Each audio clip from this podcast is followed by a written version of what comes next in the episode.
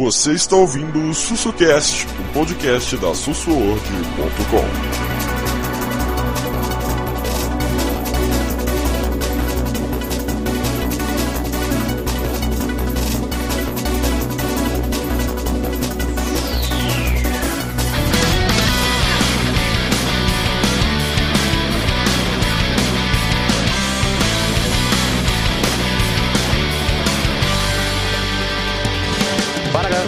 começando aqui mais um podcast para vocês, para todo o Brasil. Tô aqui eu, Luciano, e ele Neutro. Fala aí, ele Neutro. E aí, pessoal, de volta depois de outro hiato gigante por causa das festas finas. Fui Conta. engolido pelas festividades. Nossa senhora. E vamos aqui nós, vamos, nós vamos tentar aqui falar para vocês, tentar explicar também às pessoas que não sabem, e é um dos burros que eu ouço e que vem me apurrinhar, me apurrinhar falando besteira. Nós vamos falar sobre o crash dos videogames de 83, né, Neutro? Uhum. A gente vai falar aí sobre o, o mascote da Sony de 83, né? Putz, que pariu. Cara, eu, bicho, é, é, isso é sacanagem, gente, isso é verdade. Eu um dia um menino lá na, um menino lá na lá no grupo da live, a gente falando, ele querendo dizer que sabia tudo e que FPS era a melhor coisa que tem. Eu virei pra ele, rapaz, você sabe o que é crash? Você sabe o que é o crash desse videogame? Você quer dizer que, você quer dizer que sabe tudo? Você sabe o que é o crash desse videogame? Olha a resposta dele. Ah, eu não gostava não, filho, é mais Super Mario. É difícil assim, né? É complicado. Vamos, vamos, tentar, vamos começar, vamos começar a explicar esse povo o que que aconteceu. Vamos, né, Nilo? Vamos, como é que é? Vamos juntar o seu, o que eu sei e você sabe, mas o que que vai sair, né? É, va- vamos ver, né? Vamos lá, juntar, vamos lá. juntar nossos pacotes mentais e, e ver o que é que acontece. É, vamos lá, vamos, vamos começar aqui com a bagaça, que é, tem história. Começo é o seguinte, gente, a- a- nos Estados Unidos ele tá vivendo uma recessão econômica na época, que o negócio, eh, o ne- simplesmente o Crash de 83, vou, vou, ser mais específico, o Crash de 80 de 83 não foi o primeiro. Tem gente que acha que o Crash de 83 foi o primeiro, não foi. O primeiro foi em 77, que foi o primeiro chacoalhão, aquele chacoalhão que, que- que já teve, já teve que, teve que acender o, que acendeu as luzinhas de opa, peraí. Simplesmente, vou explicar, em 1972, o Magnavox, caraca, o Magnavox, console sinistro, ele, ele foi o primeiro console doméstico, da, é, a Magnavox lançou o primeiro console doméstico da história, que foi o Odyssey, entendeu? Aí Uhum. lanç- lançaram, passou três aninhos, apareceu um... Aí apareceu um outro, apareceu um outro videogamezinho que eu acho que quase ninguém conhece, chamado Pong, né, Lineu? É. Que, que na verdade, o, o- a história do Pong é bem interessante, né? Porque o, o, o Ralph Baer, era esse o nome dele, né? É porque eu me atrapalho na É, pronúncia. Mas o, o Ralph Baer ele tinha lançado. É aquela coisa, você, você percebia, dan- dando uma voltada no tempo, né? Você percebia que ele não era um designer, ele era realmente um engenheiro tentando fazer a coisa funcionar. Porque ele criou a. Se não me engano, era a Brown Box, né? Caixa marrom. Isso E mesmo. um dos jogos. Isso, um dos jogos da Brown Box era o, um jogo de tênis com um nome muito criativo, que era o Tênis para dois. Porque você não jogava. Você não jogava contra a máquina, você sempre jogava contra uma outra pessoa. Aí por isso, tênis para dois. E aí o, o Nolan Bushnell, ele viu essa, esse, essa máquina funcionando e ele pensou, poxa, a gente dá para dar uma melhorada gigante aí. E você pensa, o que era o tênis para dois? Eram dois pontos na tela, com um terceiro ponto, e você ficava mexendo aqueles pontinhos, tentando marretar o terceiro ponto. e É fazer briga ele de, é briga de ponto. Exatamente. E aí o que é que o Nolan Bushnell colocou? Isso? Não, vamos colocar um traço aqui no meio, Ma- Mais Aí dois vamos traços, colocar dois, um- dois tracinhos em cada lado. é, um marcador de pontos que não tinha no tênis para dois, você anotava numa folha de papel. E era isso aí. Então, assim, bom, fique né? feliz. Fique então, feliz assim- de como é que é a parada hoje, né, Lilo? Fique feliz de como é que é o negócio hoje. É. Então, assim, é, é, Ralph Baer, ele criou o Pong. Nolan Bushnell deixou o Pong bacana. Basicamente é isso. É, basicamente, a questão foi o seguinte, no, no, no Natal de, 70, de 1975, a Atari lançou o Pong para jogar na TV. O diferencial era o quê? Isso. O aparelho ele tinha um chip com o conteúdo do jogo. Isso facilitava pra caramba fabricar, né? E, isso, e, Uhum. e- e por ser mais fácil de fabricar, ele era mais barato e mais lucrativo do que Uhum. o Odyssey. Então, aí, Exato. Entendeu? Aí, aí, come, aí começou. O sucesso do, do, do videogame e, essa, e foi... E essa invenção que vendia chip com jogo, tipo Pong, por, por, por preços acessíveis, assim, fez com que... Uhum. eh, Esse que foi o problema. Fez com que várias empresas começassem a se aventurar a querer fazer console. Entendeu? De única fabricante. A Atari era a única, a única fabricante em 1975. De única Uhum. fabricante, de repente, apareceram 23 novos só nos Estados Unidos. E também tinha aquela questão de que o, o, o mercado dos jogos, como ele estava muito inicial, então você não tem essa coisa que muita gente tem hoje, tipo assim, é muita gente, não, todo mundo, né? Tipo, tal personagem pertence a tal empresa. Esse Isso. acessório é patenteado para a Hum. Microsoft. Esse outro é da Sony. Não, isso não Naquela época tava toda moda cacete. Não, Hum, Era de quem pegou primeiro. Exatamente. Então, o que, que acontecia? Você via um- um- uma empresa lançar um outro videogame, e aí eles lançavam um adaptador que vendia junto com o aparelho e eles botavam na caixa. É, é compatível com jogos do Atari 2600. E é isso Ué. aí, colega. O meu videogame, o meu videogame era o Gemini. Eu tive o Gemini. Que nada mais é Hum. do que o Atari, acho que até da, da, da, Cole- da, da, da Coleco, se não me engano. Acho que é da Não, Coleco, todo, o Gemini. todo mundo lançava, isso era uma bagunça. É, é, aí, de- detalhe, né? E desses 23 não concorrentes, eles lançaram 43 modelos de aparelho naquela época. E em Que coisa 1977, linda. detalhe, em 77, dois anos depois, apareceram mais 59 videogames diferentes. Mais 59. Olha só, o que, que, que, aconteceu?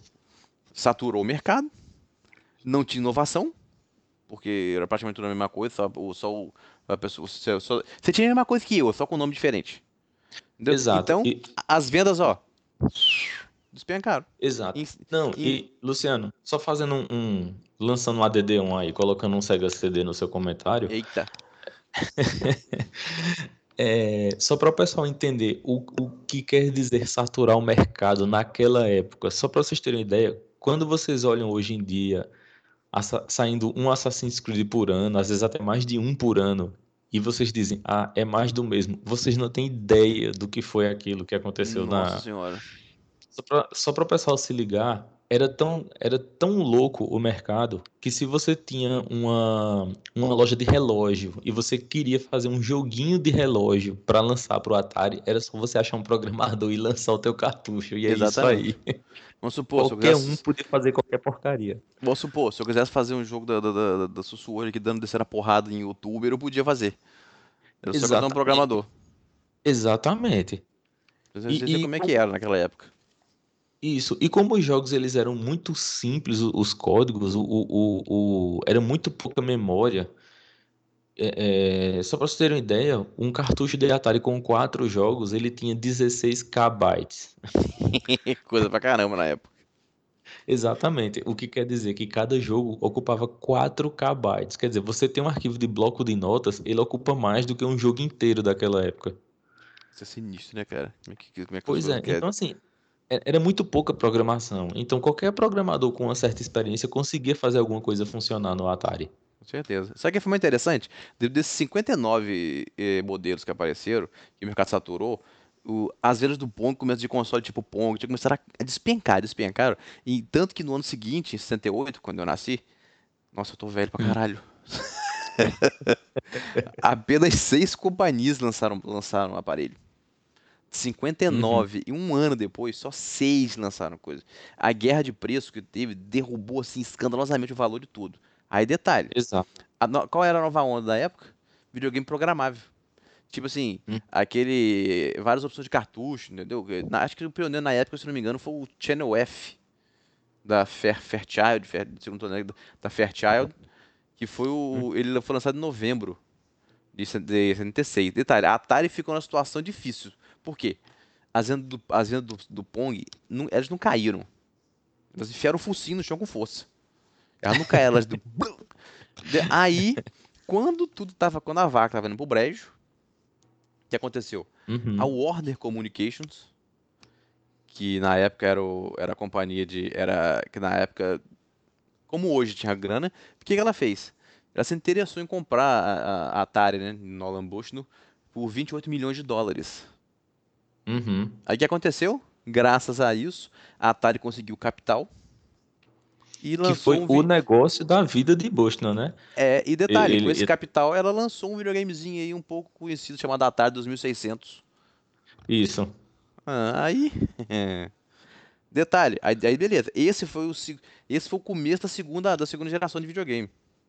Isso. E O o- começo da agora o segunda problema geração. que eu vejo, Lu- Luciano, Hum. o problema que eu vejo também é que era o seguinte, o, o Bushnell, se você for pegar a história da Atari desde o começo, então assim, o, o Bushnell, ele junto com o, o engenheiro lá que ajudava ele desde o começo, que eu não consigo lembrar o nome do cara agora, é, eles sempre primaram pela inovação. Com certeza. Então, assim, desde o começo, eles. É, tipo essa questão do, do Pong, por exemplo. Ele chega a dizer: não, vamos adicionar um marcador de pontos, vamos colocar uma rede, vamos adicionar física na bola. Tá entendendo? É, é, você poder dar, dar porrada na bola, aumentar a velocidade dela, jogar ela em diagonal, fazer ela rebater nos cantos da tela. Então, assim, foram coisas que eles adicionaram e que deram vida totalmente diferente ao jogo. Então, assim, eles criaram muita coisa in- inovadora, lógico, para a época deles. Então, assim, e o, o- a Atari, antes da Warner comprar e, com o perdão da palavra, fuder com tudo, é, eles eram muito aquela filosofia da, da Apple, né? E da Google. Tipo assim, não me interessa a que horas você chega na empresa, desde que você seja, que você me dê ideias incríveis, tá desde que você eh, produza para a empresa algo realmente de valor, eu não preciso que você esteja aqui batendo ponto e vindo trabalhar de terno e gravata. Cara, você viu, você viu o documentário que eu falei com você, Atari Game Over? Você não chegou a ver, não deu, teve tempo de ver. Eu comecei a assistir, mas eu não, não, não tive Cara, como tocar. você viu porque- o, o criador do. O, criador, o cara que fez o ET, coitado dele, bicho. Eu, bicho, eu vejo aquele. Eu vejo cara aquele. né? Não, eu vejo aquele, eu vejo aquele documentário, me dá uma vontade de pegar, de pegar um- um- umas pessoas de porrada. É o Howard, o Howard Scott, o, o Howard Scott, o Warshaw. Cara, e todos os jogos dele bateram mais de um milhão de cópias. O Yars Revenge, o Indiana Jones. O, des- o cara faz um jogo que o Steven Spielberg aprovou. A Atari aprovou e pronto, ele que matou a Atari. Vai pra puta que pariu. Vocês... A questão é a seguinte: ele, nesse documentário, ele contando como é que era a Atari. Cara, disse que nem chegava, tinha gente, tinha gente que trabalhava sem camisa, sem sapato, fumando um, um Exatamente. cigarrinho. Ele que queria que o pessoal trabalhasse à vontade para que as ideias fluíssem ideias de fluíssem. forma natural. Exatamente. Ele queria um ambiente criativo, ele queria que o funcionário se sentisse bem trabalhando ali, tá entendendo? Exatamente. Então, assim, inclusive tem uma cena, os caras no, no, no primeiro andar da Atari, eles, eles pegam um piano e jogam um piano lá de cima, o piano É. se estraçalha no chão. Aí o cara, por que vocês fizeram isso? A gente achou que ia ser legal. Então, então, gente, esse detalhe, a Atari conseguiu a- o, o financiamento, lançou o Atari 2600 e foi o ministro da segunda geração. Então, por quê?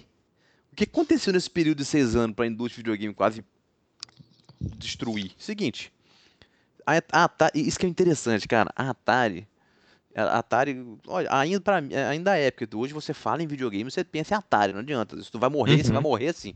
A Atari, naque- Exato. é- é- como uma empresa que tinha feito mais sucesso naquela época, o mais interessante é que a Atari ela foi responsável pelo crescimento e pela queda. Uhum. E pela quase É. morte. Pela quase Uhum. morte. Detalhe, no, no, no Japão, o Crash Videogame chama-se se, Atari e se Crash. você prestar atenção, Luciano, Sabia- se você sabia- prestar atenção. Eu não sabia, eu não sabia dessa não. Eu Oi? não, sabia, eu não sabia dessa não. Que no Japão, se- eh, o, o Crash Videogames, a galera chama de Atari Crash. É, Eu não porque sabia na disso não. verdade o, o crash dos videogames ele aconteceu basicamente no Ocidente. É. Então assim, o, o Oriente estava muito bem obrigado. Isso Então, nós assim, contar porque- pra frente. Isso. E assim, se você prestar atenção, Nolan Bushnell e o, e o engenheiro lá que, que fundou a Atari junto com ele, eles. Assim, o, o Nolan Bushnell fez a Atari crescer. E o grande problema, tipo assim, quando a Atari, quando tudo estava começando a, a se desmantelar, Nolan Bushnell simplesmente saiu da Atari. Ele disse: Não, desse jeito não vai dar certo. E realmente não deu. Não deu, é. Cara, o que Então, aconteceu com a Atari? O que aconteceu com a da empresa. É como você tirar, você tirar Steve Jobs da, da Apple.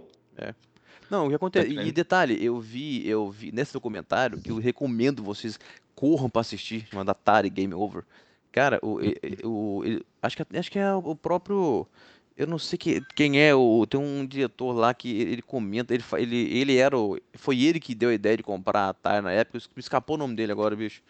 Um senhor, tava ali, ele fala o, o documentário inteiro. Ele fala o seguinte, que até ele e gente da Atari disse que as pessoas, os últimos, as pessoas que pegaram a Atari, os últimos, não sabia porra nenhuma do negócio de, de videogame, nem de nada. Exatamente. Não, pegaram pra justamente. destruir. Eles entraram, Não, exato. 80% das pessoas mandaram embora. Não, Luciano, Luciano. E tem, tem entrevista com o cara que criou a, a, a tecnologia do, do, do videogame da Atari, o, a, a ideia do, do, do videogame com, com cartuchos intercambiáveis, né? Como eles chamavam, né? É. É, o cara que desenvolveu as ideias, o cara que programou as primeiras linhas de código do, da, dentro da Atari, ele deu uma entrevista na época e ele disse que quando o pessoal da Warner assumiu, ele disse, era um pessoal de terno e gravata, que tinha aquele horário rígido de trabalho, que todo mundo tinha que, tinha que ter aquele jeito certo de se vestir dentro da empresa, e a filosofia da Atari não era assim. E, e ele disse que não gostou também do que, é que aconteceu.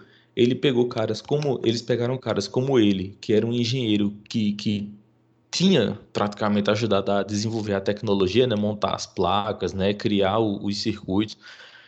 E botou, botou os caras para fazer. Para encaixotar cartucho, pô, na linha de produção. É, brincadeira isso. Tem noção do, não, tem noção do que é isso para vamos dizer, você pegar, é você pegar um cara como o Shigeru Miyamoto e botar ele pra, pra embalar cartucho de Donkey Kong dentro, é dentro da fábrica. Isso é brincadeira, cara. Essa falta de respeito. Aí, Ah, não, e ele disse na, ele, ele disse na, na, na entrevista, ele disse que ficou, deu um desgosto muito grande e teve hora que ele bateu o pé e disse, não, se eu não sou bom o suficiente pra pra trabalhar?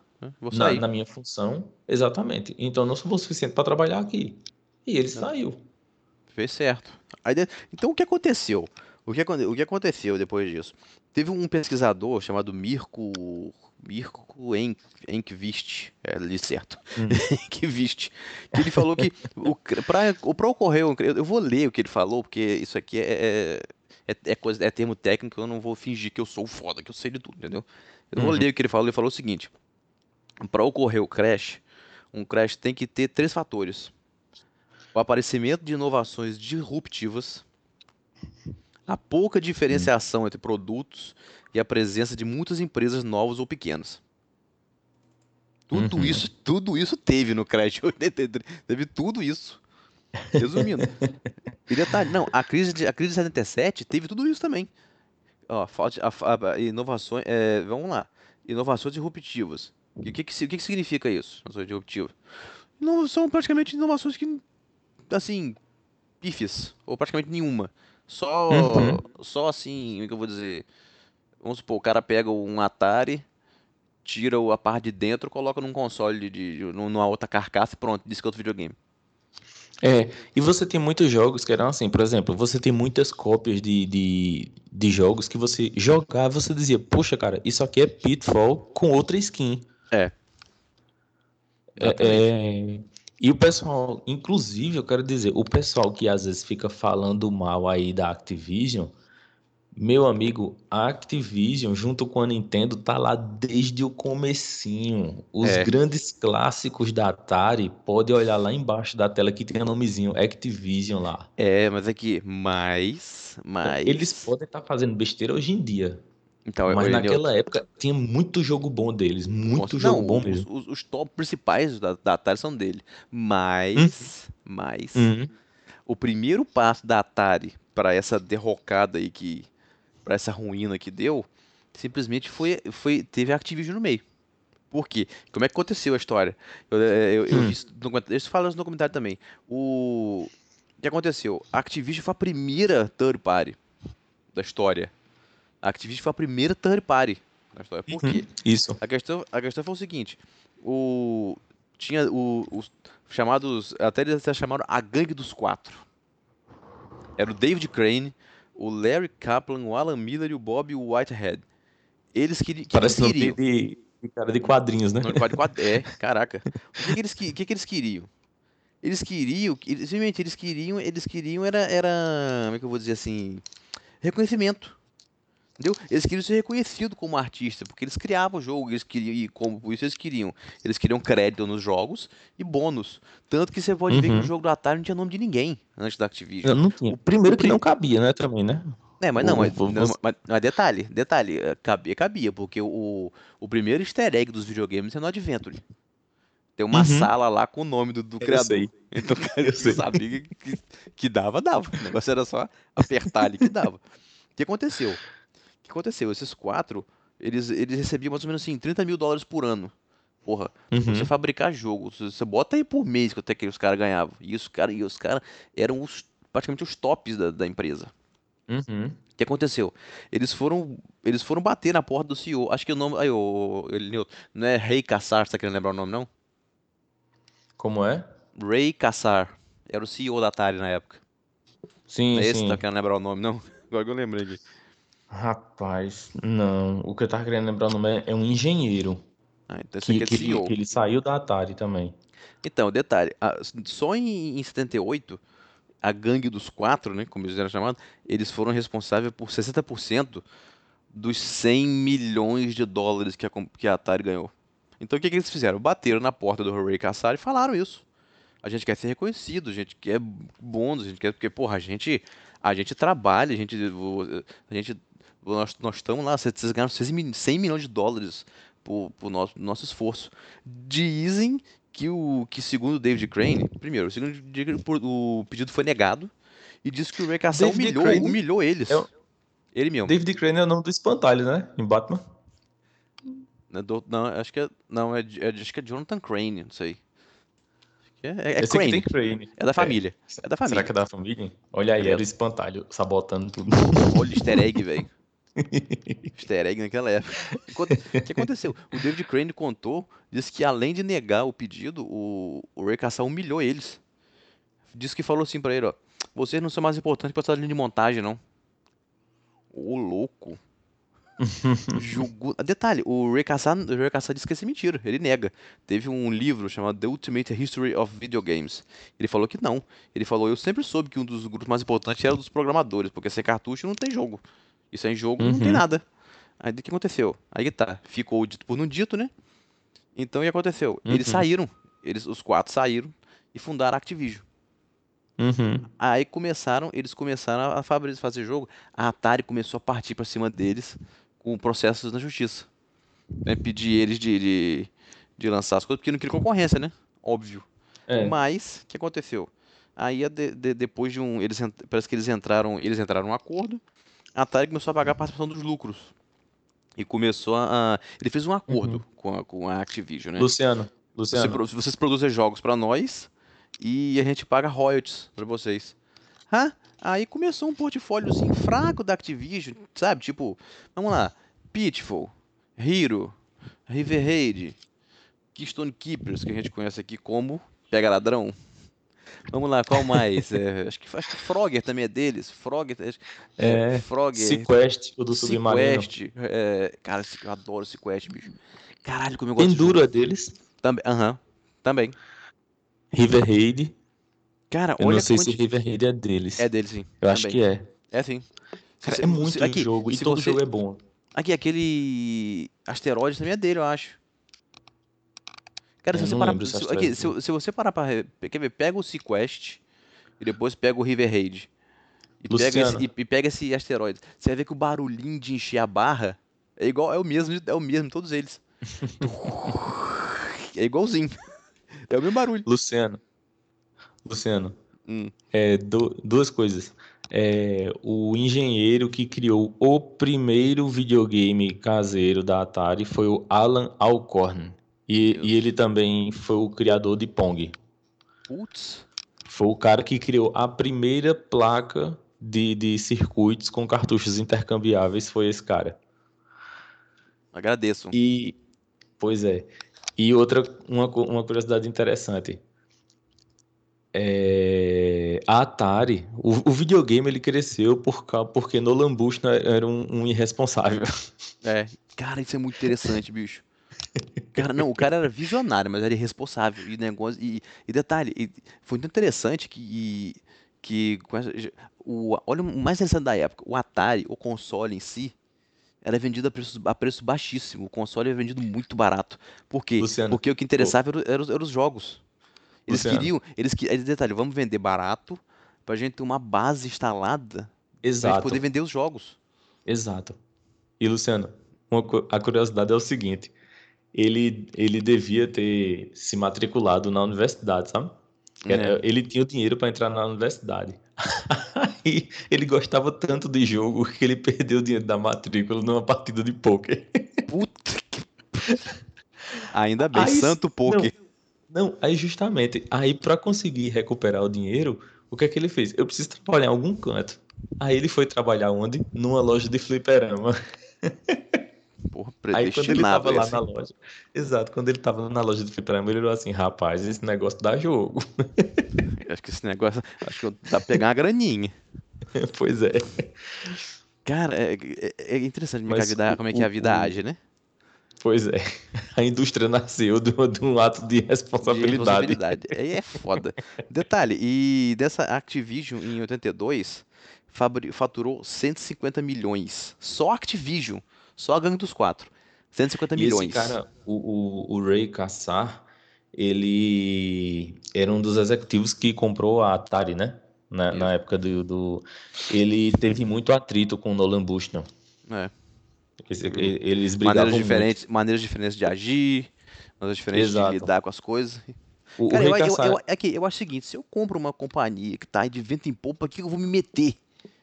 Exato, eu é, vou me é meter, um ato de, se... Exatamente, eu vou me meter, você tá indo mal. Você tá indo bem, pra que, que eu vou querer mudar alguma coisa disso? Tá indo bem o negócio? É, é como um. Esse é muito um... jumento. É como um cara disse uma vez no YouTube, ele, ele tá falando do, do, de um filme, ele disse, cara, é, é, necess, é necessário ter um talento muito especial para ser incompetente desse é. jeito. É. Puta que pariu, eu concordo. Não, detalhe, a Activision T2 faturou 150 milhões. Já a Warner, a divisão de eletrônico doméstico da Warner, né, de qual a Atari era uhum. o carro-chefe, faturou um cadinho mais. 2 bilhões. é. Gente, se 2 bilhões hoje é muita grana, tu imagina em 82. Imagine 82. Aí detalhe, o sucesso do Atari vai variar, né? A Atari é uma porrada de empresa, de empresa third party, né? Uhum. Mas detalhe, detalhe, nem, não, a, é, a, maioria das empresas não eram nem do ramo. Isso que, isso que foi aí que começou a merda. Detalhe, vocês sabem da Mattel? A Mattel, que é fabricante de brinquedo? A Mattel, Mattel já sei, tinha um. Sei. Detalhe, a Mattel criou um videogame também. E jogou na praça. Detalhe, era um puta no videogame maravilhoso chamado Intellivision. Uhum. Cara, como eu joguei aquele videogame Booger Time, Ginafo, Triple Action. Caralho, como eu joguei aquilo, bicho. Meu primo tinha. Cara, o controle do, tele, do Television era um controle assim, parecia um controle remoto. O, o direcional dele era, era um disco prateado. Era um disco. Uhum, não tinha nada era. de era um disco prateado e ele tinha teclado alfanumérico. 1, 2, 3, 4, 5, 6, 7, 8, 9. Acho que é igual, igual do uhum. celular. Uhum. Deta de e detalhe, aí, aí, todo jogo que você comprava, eu lembro, cara, eu lembro como se fosse hoje, cara. Você, você pegava os jogos, os jogos originais. Era a capinha de papel, era, era bem, bem feita, cara, bem fechada, direitinho. Você abria, tinha o lugar pro cartucho, tinha o manual e tinha um, um, um, papelzinho de plástico para você encaixar no controle, ali no teclado uhum. alfanumérico. E ele vinha com o desenho do jogo, aí botava assim, aí, aí, aí no, no, no papelzinho de plástico ali do desenho, mostrava uhum. o que que os botões faziam. Tinha assim, em cima de um botão tinha, tinha assim, isso, chute, sou, sou, sei lá o que. Cara, era muito bonito, cara, muito bonito aquela porra. Uhum. Muito bonito. E, e outra Mas curiosidade. Sabe o que é interessante, hum. a, a, a, o Intellivision era um maior sucesso, né? Mas a Mattel também fazia jogo isso. pro Atari. Não, é era uma era zona. Era, uma zona. É, é- é tipo assim, você tem a, a Nintendo que tem o Nintendo Wii U hoje em dia, aí de repente eles dizem, não, o próximo Donkey Kong é para o PlayStation 4. Mais ou E aí a isso. Microsoft anuncia, não, a gente vai lançar o Gears of War para o Nintendo Wii U, mas aí a, a Sony já falou aí com a Activision, eles vão lançar Crash para o Xbox One. É, É, assim. é tipo isso. Era uma Eu- bagunça. Todo é. mundo lançava para todo canto. Eu quero ganhar dinheiro, não me interessa como. Exatamente. E a, e a Mattel, o nome da empresa era M, M Network. Que Uhum. ela não, ela não lançava o jogo para o jogo pro, pro Atari com o nome de Mattel. Lançava como M Network. Eu disse, tipo, por que será, hein? Aí, beleza. Ah, fala, Daniel. É, uma, uma curiosidade também é que o pessoal fica assim, ah, mas o PC, não sei o quê. O PC naquela época, primeiro que não era PC, essa sigla veio muito depois. Bem Antigamente era, era os computadores, eram computadores mesmo, você chamava de, de, de microcomputador. Microcomputador. É, Hoje, existiam os computadores hoje, caseiros. hoje Hum. microcomputador é um anão com dor de dente. Nossa, que piada escrota. Nossa. Luciano, eu não sei, eu não sei se você chegou a, pe- a pegar essa época, mas é, a gente comprava uns livrinhos de história de ficção científica e no livro, de repente, você tinha uma pausa na história Ah, sei lá, no ti- da história tinha- códigos de computador. tinha- Não, não. o- Ah, eu lembro, eu lembro. Eu chamava. tinha que ter um computador e digitar aqueles códigos e mandar a máquina executar. Aí tinha um jogo ali, Tinha um um- puzzle para você resolver. Tinha um Pra você jogo continuar desse. Tinha um jogo Então, assim- desse, você- você falava assim, ó, vamos supor, aparecesse na tela, era, era, eu esqueci o nome dele agora, bicho, era em, em texto, o que, ah, o, um troll chegou na sua frente, o que você quer fazer? Aí você botava, você escrevia, é, RPG. fuja, Não, fuja, Luciano, O pessoal fica, ah, porque hoje você, um jogo de PC, você fica tendo que configurar a placa de vídeo, né? Que no videogame você bota o jogo e joga, né? Uhum. Antigamente, colega, você comprava a revista, não vinha com um CDzinho pra botar e jogar, não, pra instalar, não. Vinha a revista com o programa escrito e você tem que sentar na frente da máquina, escrever o Isso. programa e mandar executar. Exatamente. Eu não reclamo hoje essa- não. Tinha revista com código de jogo, que não era truque do jogo, não. Vinha o jogo escrito, você tem que digitar e mandar rodar. Com certeza. É um inferno. E detalhe, outras empresas também, out- outras empresas, a 20th Century Fox, a CBS, Luciano, hum, e outra curiosidade, o pessoal fica hoje em dia, meu Deus, esse jogo teve 20 segundos de loading. Hum. Colega, antigamente o pessoal era cartucho, botou, jogou, ótimo. Quem teve o, o MSX, nossa. TK85, que você rodava o jogo na fita de música, o loading do jogo durava 30 minutos. Vocês não sabem de. Vocês reclamam, vocês reclamam de barriga cheia. Só isso. Não, e quando tava quase terminando aí, erro na leitura, e você tem que começar tudo, de Tudo novo, de novo. 30 minutos. Era lindo demais. Uma delícia. Aí detalhe, gente, seguindo, seguindo algumas empresas, como eu falei, Vai tem o Century? Fox, é, tem o tem o Century Fox, a CBS, e o caso mais bizarro, a Hum. Quaker. Isso mesmo, a Quaker. Aquela que A faz da fabrica- veia. Ex- exatamente, criou um design de videogame. Olha só como é que era a época. Então, beleza. Quem não desenvolveu seu próprio jogo, como o Nilton falou, começou a contratar gente pra fazer. Cara, Uhum. nós tivemos naquela época. assim, O cara da barraca de cachorro quente da esquina tinha um jogo dele, colega. Cara, não. Você- Era vocês- dele. Era... vocês terem uma ideia, vocês terem uma ideia do que, que teve naquela época, nós tivemos Pepsi Invaders, a Coca-Cola que mandou criar. Pepsi Invader, na versão de Space Invader com o símbolo da, da, da Pepsi, né? Que eram os inimigos. Uhum. Nós Uhum. tivemos, nós tivemos Tooth Protector da Johnson Johnson. Eu lembro disso. Eu Você tem joguei. que proteger os dentes de, de- olha, de, de bicho. Nós tivemos Chase the, the Chase the Chuck Wagon. Detalhe, sabe quem fez essa porra desse jogo? A Purina. Fabricante de ração de cachorro. A Purina, é sério. E detalhe, nós tivemos também Cool Aid Man. Você sabe quem é que da- quem que fez mandou fazer esse jogo? A Kisuko. É peso, cara. É muito carregado essa época. Não, é por isso que eu fico e pensando, justamente- Olinoto, Olinoto. Hum. É justo a gente falar, a gente viu umas porra dessa, é justo a gente falar que o, que o ET foi o pior jogo do mundo, com essas merdas de jogo lançado? Não, não é. Ele só foi o bode expiatório. Exatamente. E, e- o grande lance também é o seguinte: imagine, imagine que você. É, é o, vamos, vamos supor que a gente está vivendo hoje a época do Crash. Eu- eu- vamos supor que nos videogames de hoje eles tivessem. Para o pessoal entender melhor, né? E imagine que as máquinas de hoje elas estão em 83. Voltamos para aquela época só com, com os videogames de hoje. Então você chega na loja, aí você tem lá Assassin's Creed 1, 2, 3, 4, vamos dizer, vai até o 10 e lá com o logo da Ubisoft nas caixas. Aí tem do lado um, um outro jogo que tem uma roupa parecida. Aí tem Assassinos, Credo. Tá? E, e os caras pegaram o mesmo jogo da Ubisoft, trocaram a cor do boneco e lançaram com outro nome. E é isso aí. A Ubisoft não vai fazer nada porque isso podia. Então, assim, Exatamente. é tipo. Então, assim. Aí os caras querem lançar um jogo do Assassin's Creed com Papai Noel.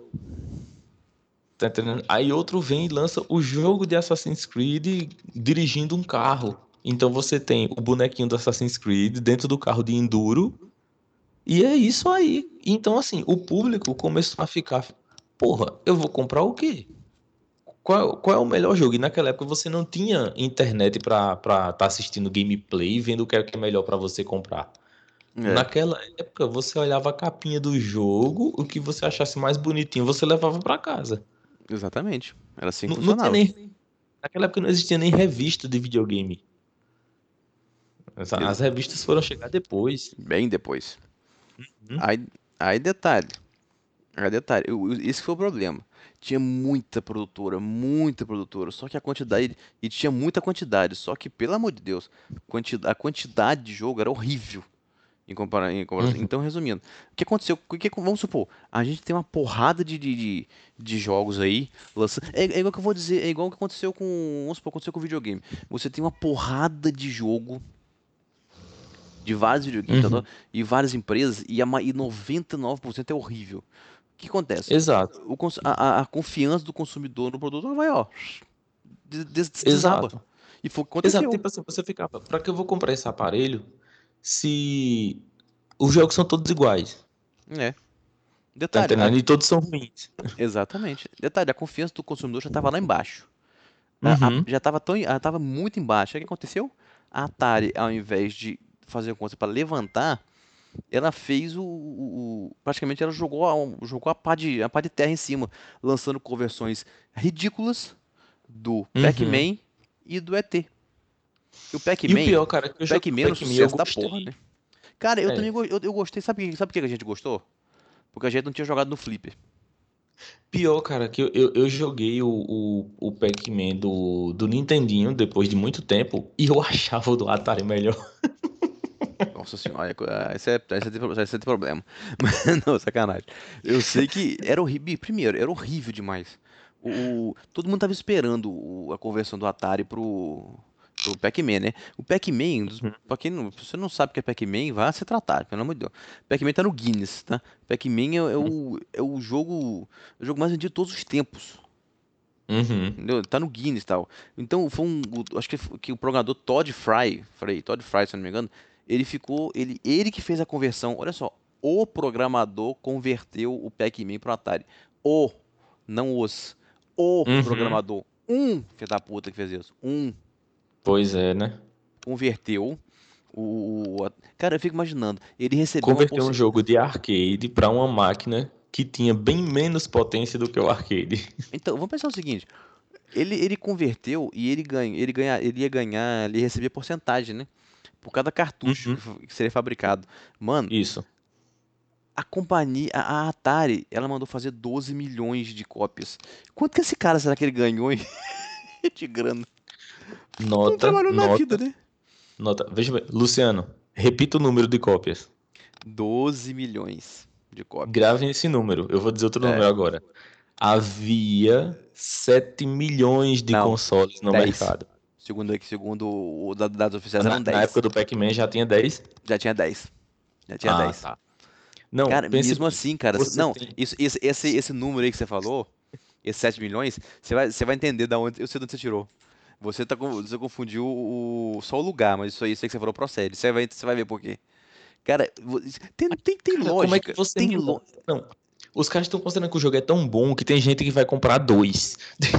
Não, o pe- o pessoal acha que o nego ia comprar um videogame por causa do jogo. Ou tipo assim, eu vou comprar dois, eu vou comprar um pra jogar, eu vou moldurar, pendurar na parede. Botar no. no- botar no. no- no- Luciano, Luciano, é uma falta de. pro- É, é uma coisa totalmente sem, sem, sem noção. É como se a Sony chegasse e, e jogasse, vamos dizer, tem 20 milhões de PS4 no mercado, aí os caras pegam e jogam 20 milhões de Uncharted 4 É, no mercado. Não, cada pessoa vai comprar um. todo mundo tem que ter, é.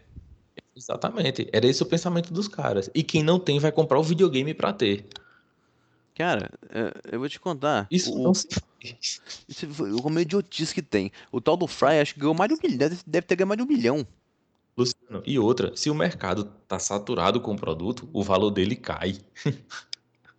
Isso é coisa básica de economia. Se, se, se tem tomate demais na feira, todo mundo vai baixar o preço do tomate, que é pra se livrar do tomate antes Com que ele apodreça. Porra, é tão difícil raciocinar assim, gente. Aí, detalhe, o, o- Pac-Man da Atari era uma merda hein, em comparação ao Fliperama. Foi foi- ali foi a primeira grande decepção com que, que a- os, jogadores tiveram com o Atari. Por quê? Porque não lembrava em nada praticamente o, o arcade, cara. O jogo, o jogo O tinha um fundo. foi o o jogo né, daquela época. Cara, os, não, o jogo tinha fundo roxo. Ele tinha fundo roxo, ah, os, os labirintos era, era, era, era laranja, e o Pac Ele tanto, trocava e- as cores. É, tanto o Pac-Man quanto o- o- o- os, os fantasmas eram laranja, e não era bolinha pra ele comer, não, ele comia tracinho. Luciano, e tinha uma, quando você chegava muito longe, porque eu me viciei muito em Pac-Man, velho. Eu, eu chegava, você tinha, chegava nas fases muito distantes em Pac-Man, porque ele ia repetindo, né? Aumentando a dificuldade até um ponto que você morria, né? Isso tem um ponto que você Mas- andava. mas- Era. Exatamente. Aí, só que eu e minha irmã, a gente era tão viciado, a gente jogou tão longe, que o, o Atari ele vai mudando as cores também do, do, do background. É. Só que o Pac-Man, os fantasmas e o labirinto eram da mesma cor. O que mudava era o fundo. É. Então, o que que acontecia? Lá na frente tinha uma fase que o fundo era meio amarelado. Aí você pensa aí, pra você distinguir pra onde você tá Nossa senhora, era pra não passar mesmo.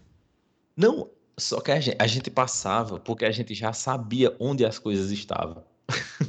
A gente não precisava Caralho. mais. Eu joguei muito esse Pac-Man também, bicho. Joguei muito. Na época, na época pra nós era ótimo, por quê? Porque eu não jogava fliperama. Eu ainda era muito novo pra ir fliperama. Então eu jogava Pois é. lá. Mas pra galera que. pra, os consumidores mesmo, foi, um, foi uma decepção. Mas é que tá, Newton, mesmo assim, tá aí o número seu, vendeu 7 milhões de cópias. Uhum. Entendeu? Foi o jogo maior sucesso da Atari. Do 2600. Só que a reputação da Atari, bicho. Só tem tu, então vai tu, né? É, mas só que graças a isso a, a reputação da Atari ficou manchada, mas manchada pra sempre, já era, Com violência, né? com violência. Aí detalhe, o cara teve teve naquela época, isso hoje em dia também é, mas naquela época muita gente que comprou pediu reembolso. Quer dizer, pediu, devolveu. Você ficou aquela merda. Então a Atari ficou com um encalhe. Resumindo, ela olha só, ela fabricou 12 milhões de cópias, vendeu 7. Ainda teve algumas devoluções. Ficou com 5 milhões de cópias entalada lá.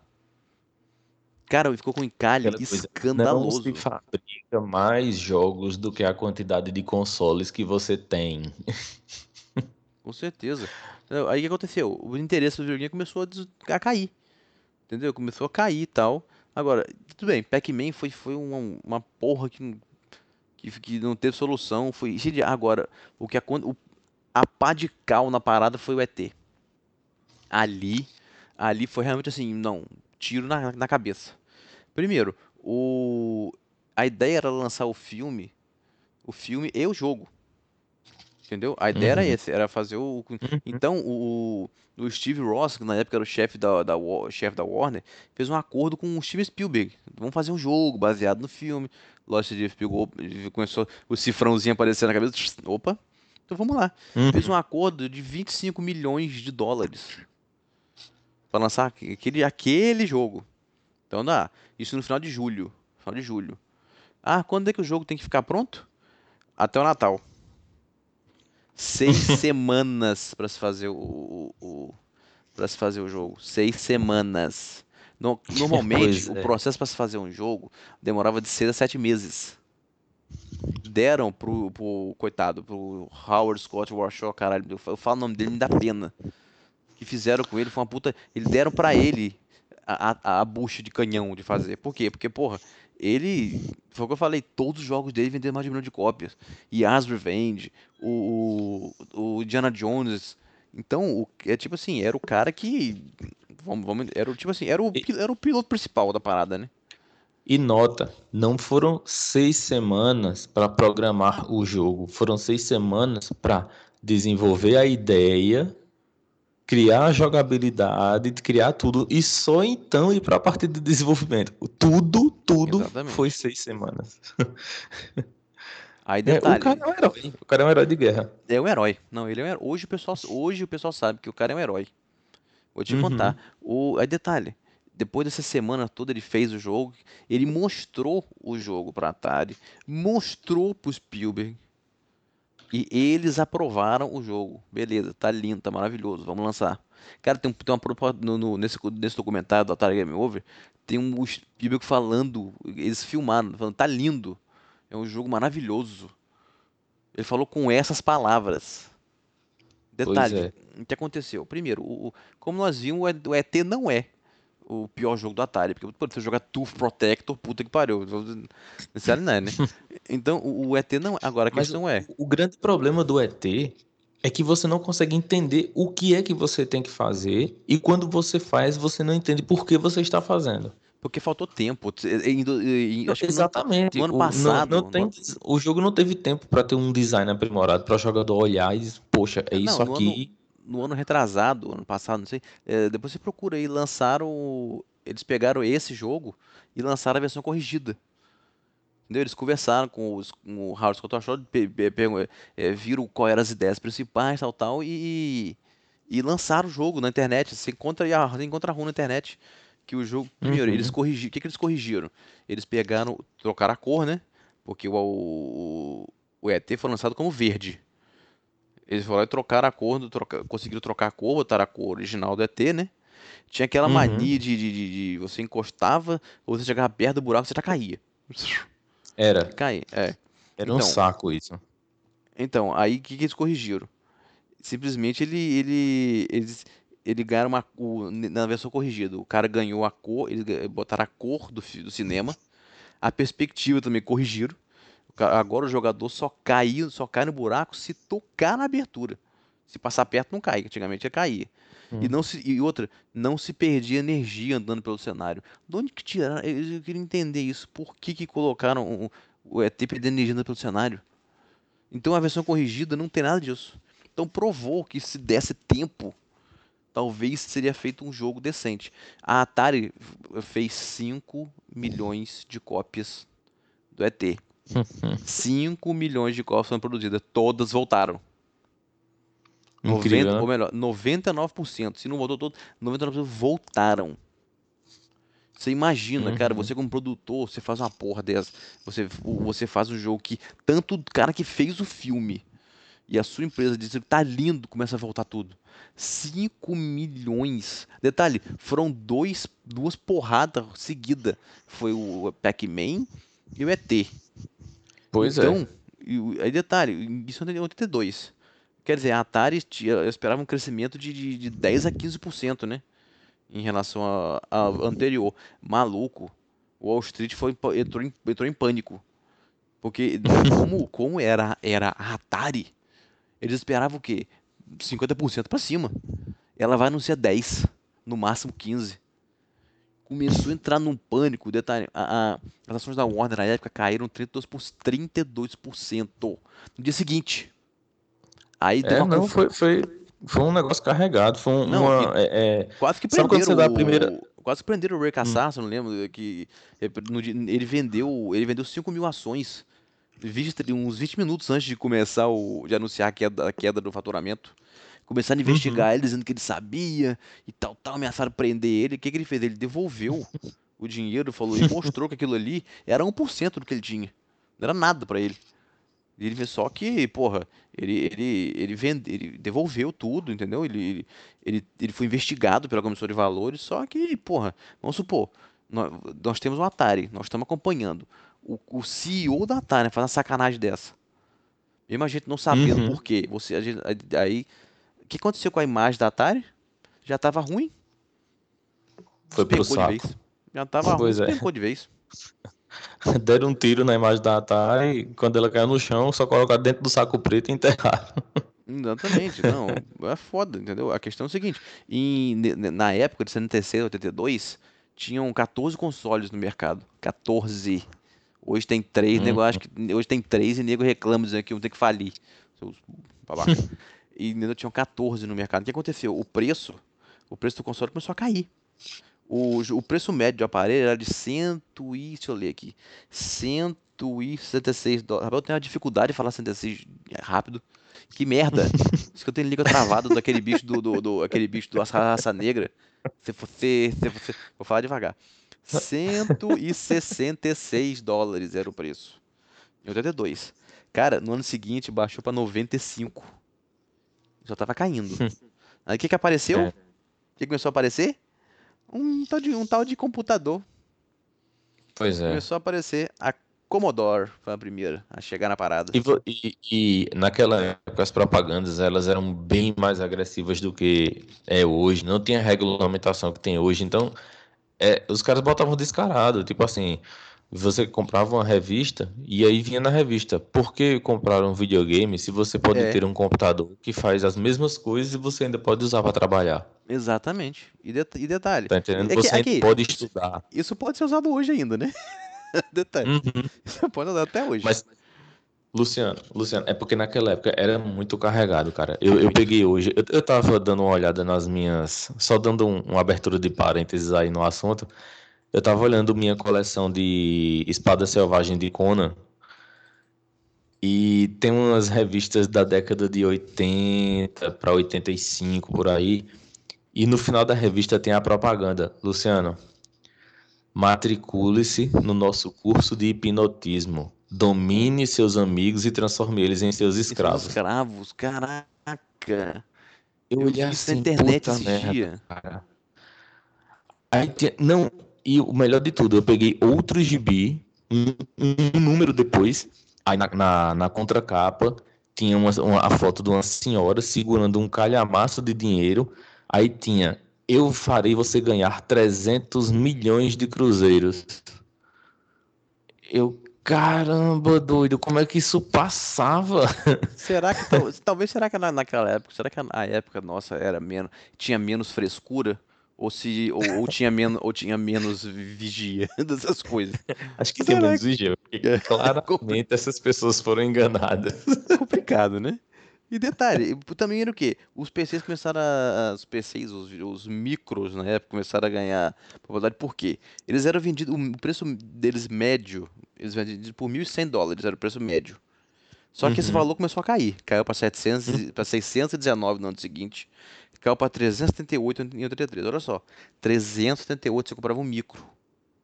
Então a Commodore, a Uhum. Commodore foi um, foi um símbolo. Eu lembro que a Commodore usou o William Shatner para fazer propaganda. Só, só para o pessoal ter uma ideia, no, na década de 70, o computador ele custava, em média, era, era cerca de 3.300 a 3.500 dólares. É. Aí depois foi caindo, caindo, caindo. Por que as pessoas compravam videogame? Porque o videogame era muito mais, muito mais barato. Você não, não ia comprar um, um computador para jogar. Com certeza. Depois que mas quando, o valor, Era- quando o valor começou a cair, hum, Exatamente. Aí o pessoal começou a pesar, né? Na balança. exatamente. Começou a pesar bastante. E detalhe, então, Uhum. então o que aconteceu? Os fatores do primeiro crash de 1977 começar, se, se juntaram, de- se juntaram em 83. O que, que, que foi? As Uhum. in- inovações disruptivas, quer dizer, aquela ascensão. O que, que essas, essas inovações disruptivas? A ascensão dos computadores como, como doméstico, né? Como, como computadores domésticos, que Uhum. começou a aparecer. Pouca diferenciação dos produtos, quer dizer, jogos praticamente iguais com roupagem diferente. Como Exatamente. foi o Pepsi Invaders, essas merda aí. Entendeu? E, e muitas empresas que novas ou pequenas tal, entendeu? Que, que tentavam, empresas que tentavam, que tentavam assim, pô, eu quero ser igual a Activision. É tipo assim, a gente olha assim, pô, eu quero Uhum. ser igual o, ser pequeno, eu quero ser igual o, o Pelé quando eu crescer. Eu quero ser igual, entendeu? Uhum. Tipo assim, empresa assim, eu quero ser igual, igual a Activision. Então, o ano de 83, que foi a porrada, quando teve a porrada final, foi um pesadelo, pesadelo pra Atari. Esse foi o ano da derrocada final.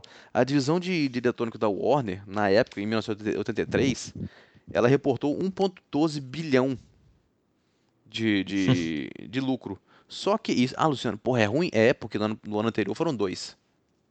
Então já come, a queda, eles, já, eles já viram que a queda começou. Entendeu? O que, que eles fizeram? Ele- Eles começaram a tentar reverter a situação, eles começaram a fazer o que a SEGA fez, o que eu acho que muito que a SEGA fez, né? Come- eles, começaram a, eh, eles começaram a gastar muito em conversão de jogo do, do Flipper. Uhum. Só que, come, só que começaram a gastar demais. Começaram a gastar demais. Exatamente. E, e- Você gasta mais do que arrecada. Exatamente. Só que naquela época o É mercado. mais ou do- menos o que o governo do Brasil faz. É, mais ou menos por aí. dadas as devidas, dadas as devidas proporções. Exato. Então, mas só que o mercado dos arcades também estava também tava retraindo naquela época. Então você Uhum. gasta muita grana para você fazer um, um- conversão de um jogo de arcade para o console, sendo que esse jogo não estava indo bem no arcade, você acha que vai, vai, vai bem no console? O que aconteceu? Uhum. A Atari tomou um prejuízo de 539 milhões de dólares. E detalhe, e para piorar ainda, para piorar tudo, a Atari entrou em briga com os lojistas, os varejistas. Eles ficavam putos com a Atari. Por quê?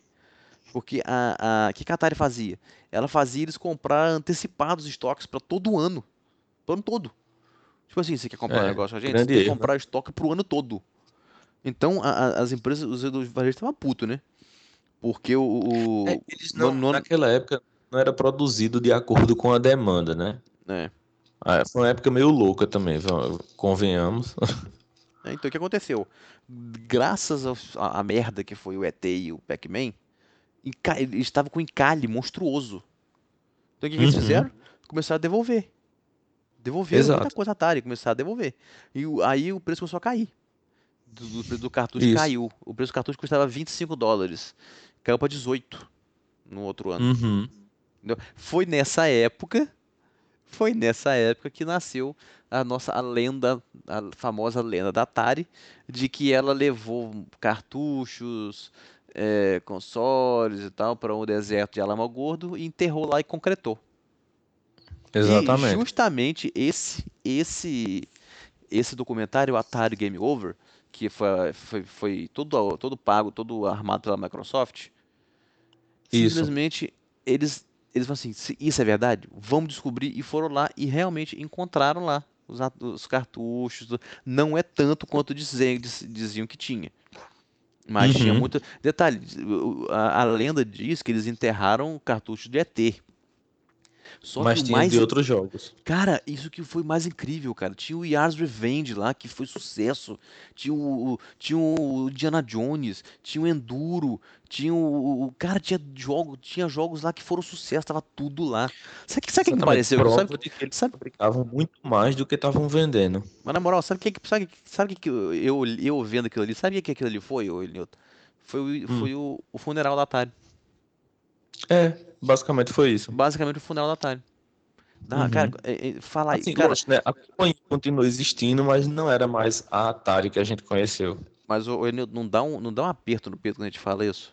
A gente que viveu a época da ascensão da Atari, você falava Atari, você não precisava nem falar Atari, você via aquele símbolozinho. Você já ficava doido. A gente ficava com a mão cheia de calo jogando Decathlon, que também era da Activision e tal. E, e Você vê outra, uma empresa o- como essa despencar dessa maneira. Luciano, tu- você sabe que o, a palavra Atari é japonesa, né? Uhum. Que é do jogo Go. É. o Nolan Bushnell ele gostava muito de jogar gol. E quando você vai atacar a pedra do adversário, aí você fala Atari, para o adversário é. saber que você tá atacando. Atacando. Aí quer dizer, o próprio nome da empresa já era agressivo, né? É. Cara, e, e, aí detalhe, o que aconteceu depois disso? Depois, de, depois dessa situação, desse, do lucro. Muitas, as maioria das empresas fecharam, as produtorazinhas fecharam as portas. Entendeu? Uhum. A, a Quack fechou, fechou a divisão de game, a Century Fox. A, foi muito bom para a indústria, foi essa galera ter ido embora. Foi o famoso vai maluco. Cara, vai não, maluco que não volta. É, pega reta. Então, é. Aí, ó, a, a própria Atari, a Imagic, a Activision, a Mattel demitiram muita gente. Cara, o. A Atari, foi engraçado, a Atari ainda. A Atari tirou de. Isso foi. A Atari tirou de linha o Atari 5200. Aí lançou o, aquele outro 7800, né? Só que. Do, só que dois meses depois vendeu a, a divisão de console. Resumindo. Cara, é porque assim, aqui pra nós, eu vi alguns jogos desses Ataris que vieram depois do 2600. Não era ruim não, cara. Não era ruim, mas não eram jogos que você olhava assim. Cara, eu preciso ter isso. Exatamente. Exatamente. Parece que a, a, sempre... a, parece que a, a, a criatividade morreu junto com o Atari dos 2600. Não, exatamente. Não tem aquele feeling do, do, do Pitfall, tá entendendo? Não tem o feeling de um Sequest. Um Hero. De, de um Hero. É, quer dizer, era um jogo que se você olhava assim e faz. É. Legalzinho. Exato, tipo assim, é bacana, mas eu não vou comprar, não. Exatamente. Então, gente, o que aconteceu? A indústria, esse mercado de console, que na época do, do, do que na época era movimentado, né? De, movimentava 3.2 uhum. bilhões de dólares. Olha só, em 82 caiu para 2 bilhões. No ano seguinte, caiu para 800 milhões. Uhum. E em 85, que foi o fundo do poço, 100 milhões. Gente, de 3,2 bilhões, bilhões, para 100 milhões. 100 milhões. 100 milhões. Era é. significante, praticamente era, era, era insignificante pro. pro... Uhum. Então ali a indústria de console Uma morreu. Quase 3 mil por cento, né? Exatamente. Ali, ali a indústria de videogame estava morta. Uhum. Já era, o videogame tinha morrido. Então, Exatamente. Então, eis que chega o, Salvador. Da, da, Calma, antes de, de, você dizer isso, Luciano, dê uma pausa aí, que a gente tem que dizer ao pessoal que muita gente vai dizer, ah, mas eu não notei isso. O problema é que aqui no Brasil, o crash dos videogames não foi sentido, porque por volta da época em que o crash estava acontecendo, ou seja, enquanto já estava fudendo com tudo lá nos Estados Unidos, a gente estava recebendo o videogame aqui pela primeira vez. Exatamente. Porque o Brasil, na época, tinha um lance chamado reserva de mercado que não permitia que produtos eletrônicos fossem importados para o país. Então, assim, é, é, quando o videogame foi chegar aqui, é, é já estava se detonando lá, a gente começou a chegar aqui. Então, a gente não pegou essa, essa janela do, do que aconteceu o crash porque a gente conheceu o Atari e coladinho com o Atari já chegou a geração Nintendo, Exatamente. encostando já. Exatamente. Então, assim, a gente, a gente não teve o, o espaço para sentir o crash. Exatamente. Então, é isso que com a empresa morta, quase enterrada, chega o Salvador uhum. a, a, aos Estados Unidos, o Nintendo. Então, vocês, isso. seus bunda, que falam da Nintendo, e criticam a Nintendo, que acham que a Nintendo tem que falir, que não conhece a história da Nintendo, ouve e presta atenção no que vocês vão ouvir agora. Vocês entenderem. Exatamente. Né? E ouçam com atenção. Eu sei que é difícil, mas ouçam com atenção. Tá? Simplesmente, para variar, né? Hiroshi Yamauchi, que dá para uhum. entender por dá para entender por que, que o, o Iwata se espelha tanto nele. Simplesmente a, a, eh, o Crash dos videogames já tinha. Praticamente o videogame estava morto aqui. Mor morto. Uhum, exato. Sabendo disso, Hiroshi Maushi ainda. Acho que ele, ele assim, vou jogar no Very Hard, né? Vou, vou entrar no Nightmare, né? E meteu, bicho, ele meteu os pés no peito e falou: vamos lançar lá. Mas vamos lançar o Nintendo 8-bits nos, nos Estados Unidos. Detalhe, naquela época não eram os, uh, os consumidores. Diz, né? Sou foda e o gato bebe leite, né? é, não, e detalhe, naquela época não era nem desconfiança, não. Os videogames começaram. Teve, tinha gente que pegou nojo. É, do que aconteceu, entendeu? Então o que, que ele fez? Primeiro, o, o, o cara foi tão. A inteligência do cara era tão impressionante. O que, que ele fez? Primeiro, o, ele, ele decidiu dizer, vamos lançar o Nintendo nos Estados Unidos durante o, o Crash. Aonde? Logo na, logo na vitrine. Vamos lançar em Nova York. Olha só. E outra, uma coisa que foi muito importante que ele fez foi não lança essa porra como um videogame. Coloca NES, Sistema de Entretenimento Nintendo. Nintendo, é, não e- é um videogame, é um sistema de entretenimento. É, E detalhe, do- outras coisas que ele também ele foi inteligente. O que, que ele fez? Junto com o Nintendinho vinha o Hobby, que era um robozinho. Exatamente. E outra Porque coisa, na época eles estavam passando por, uma, por uma, um lance muito grande da, da cultura pop, que tudo era robô, tudo era ficção científica. A, a, robótica estava começando, então existia um fascínio muito grande por essas máquinas que estavam acontecendo. Então nada melhor do que lançar um robozinho que é seu amigo. Exatamente. E detalhe, detalhe, o, mais, mais importante, além disso, o que, que ele pensou? Olha como é que, a olha como é que era a visão, como é que era a visão do, do, do cara. Os videogames estavam com um repúdio aqui, não estavam bem vistos. O que, que ele fez?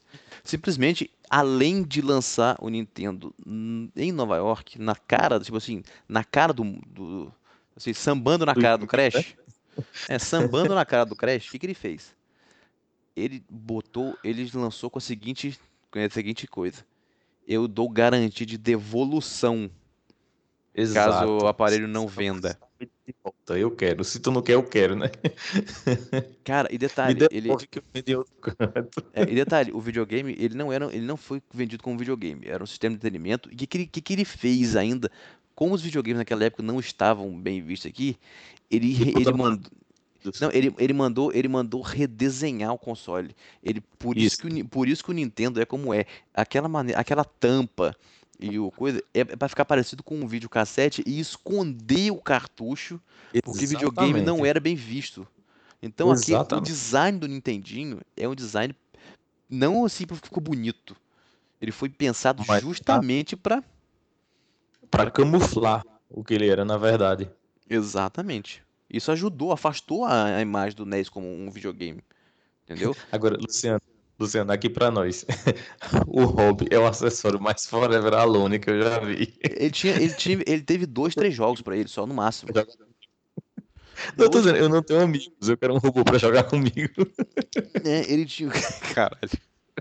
Então, ge- gente, então, pra vocês que você, as vocês que ouvem, se não fosse a Nintendo, vocês não estariam jogando seus PlayStation, seus Xbox, seus seus seus Master System, seu Super Nintendo, seu Mega Drive. Vocês não estariam jogando nada se não fosse a Nintendo. Coisa, uma coisa interessante é que antes dele trazer o, o, o NES, o que é que eles fizeram? Eles fizeram uma sondagem de mercado, eh, deram uma olhada no- nos arcades e eles lançaram um arcade que foi um fracasso, inclusive, que foi o. Meu Deus, como era o nome? Era um desses de guerra espacial.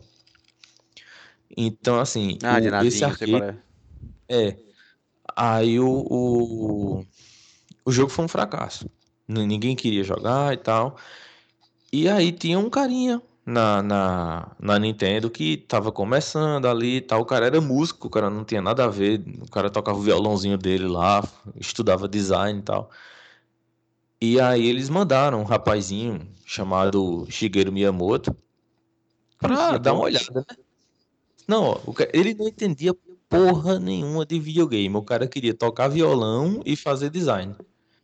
E mandaram ele para uma casa de arcades e ele passou um tempo lá analisando, né, estudando o que, que o pessoal fazia ali naquele lugar.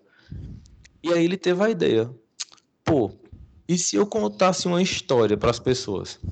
Porque o videogame tem que ser isso aí, que eu tô com uma nave atirando nessas coisas, mas quem são esses caras que eu tô atirando? Por que eu tenho que atirar nesses caras, tá entendendo? Uhum. Nenhum jogo fazia essa preocupação de te mostrar um enredo. Então, assim, é- é, foi aí que Shigeru Miyamoto, é, é, a coisa mais simples do mundo, que foi o primeiro Donkey Kong, o que é que ele dava ao jogador? Olha, esse macaco aqui pegou essa princesa e você tem esse carinha aqui, você tem que salvar a princesa do macaco. é um enredo super simples, mas comparado ao que tinha na época, era o Senhor dos Anéis. Você sabia o que tinha que fazer e por que tinha que fazer. Exatamente. E outra, ele deu um rosto ao personagem. O personagem não era mais um ponto solto na tela. Ele, você, você sentia uma empatia pelo personagem. Ali foi o começo da história do Super Mario. Nike na época chamava-se Jumpman. Isso. E outra coisa, curiosidades aí para o pessoal, o Super Mario, ele tem aquele chapéu porque eles não tinham como fazer os cabelos na época, não havia pixels suficientes para fazer o cabelo do personagem. Por isso que ele usa aquele boné. E o Mario, ele tem aquele nariz grande porque o único tamanho que dava para fazer um nariz que fosse visível no rosto do boneco era daquele tamanho. Olha só, hoje virou marca registrada dele.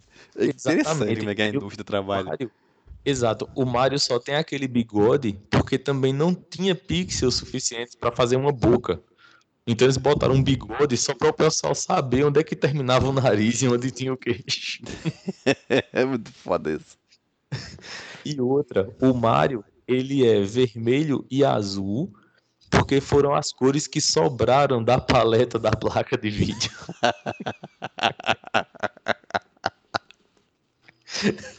Sobrou o que aí? Vermelho e azul, então é. É, é que... isso que nós vamos botar.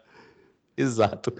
E outra, Outra curiosidade sobre Donkey Kong é que é o seguinte: a placa da Nintendo no Donkey Kong era tão arcaica, mas tão arcaica, que para fazer a música do jogo eles só tinham dois toques de som e um ruído. Que era quando dava, ele, você dava um curto-circuito, tem, tem um código que dava um curto-circuito no chip de som, e ele fazia um. Então, quando o, o você sente o, o, o, grave da música, não é um grave, eles estão dando um curto na placa. e o, é muito foda, cara. O design de som, ele diz, eu só tinha dois toques e um defeito. E eu tenho que fazer uma música com aquilo ali. Cara, olha, o, olha a criatividade dos caras, É um negócio impressionante isso, cara. Aí, se você lembrar, quando você andava com o Mario, você escutava ele fazendo aquele. Com o Mario não, o, o Jump, né? Ele fazia. Tinha, você reconhecia dois toques diferentes, né? Do, dos passos dele. Aham. Aí pulava. Exatamente. Só tinha isso. Era o mesmo só tinha isso. Não, o cara disse, eu só tinha o mesmo som para fazer todos os passos do personagem e o pulo. Então eu alternei as velocidades, as velocidades do som para criar sons que ao ouvido humano parecessem diferentes. Realmente, o jogo tem, o jogo tem, o jogo tem, o jogo tem não, três isso... sons, né? Tem três sons, né? É tuk tuk tuk tuk tuk tururu. Aí você, quando você chegava lá em cima, tururu. Só tinha isso o jogo. Não, aí o cara disse, o que me deixou somente com um toque e um defeito para fazer a música. Então, a música, por isso que a música do jogo é aquele que fica tum tum tum tum. tum é. Tum, tum, não se você fazendo. É, dando o cacete na placa de. Cara, era muito arcaico o negócio, era muito arcaico. Gente, só pra ser sincero, é muito foda da... isso. Isso é muito só, foda. Na época da não existia o mercado que existe hoje de videogame. Todo mundo ali estava começando. então, assim, é, é, tem uma entrevista com o, o Nolan Bushnell que ele disse: o negócio era tão amador, só pra você ter ideia, até ex-presidiário tinha ali dentro trabalhando.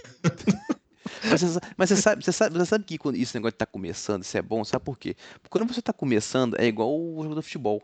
Quando você está começando, você está com vontade de mostrar serviço. Exatamente. Eu tenho vontade de mostrar entendeu, o serviço. Então você faz, você capricha mais na coisa.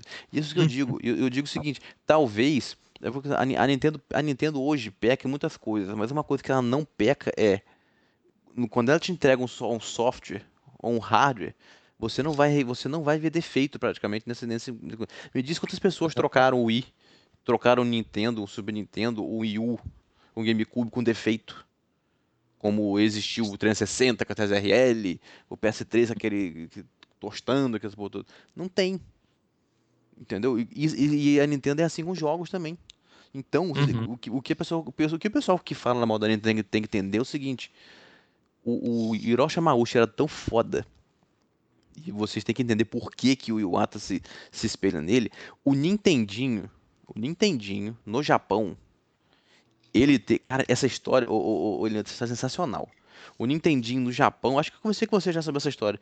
No Japão, ele deu um problema. Ele tinha dado um problema numa placa, num, num, num, num componente da placa.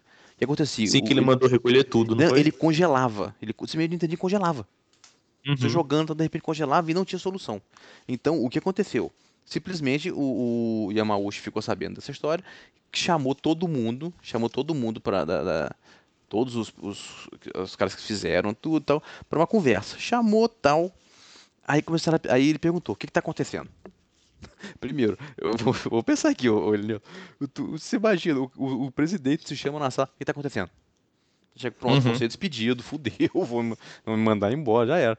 Primeiro, primeiro o, o Nintendo já era um sucesso da porra. Entendeu? Já era um sucesso é... escandaloso naquela uhum. época. Na época aconteceu isso. Entendeu? Já era. Então o que aconteceu? E o interessante do Nintendinho, o Nintendinho, o, o, o, que é lá no Japão chama-se Famicom.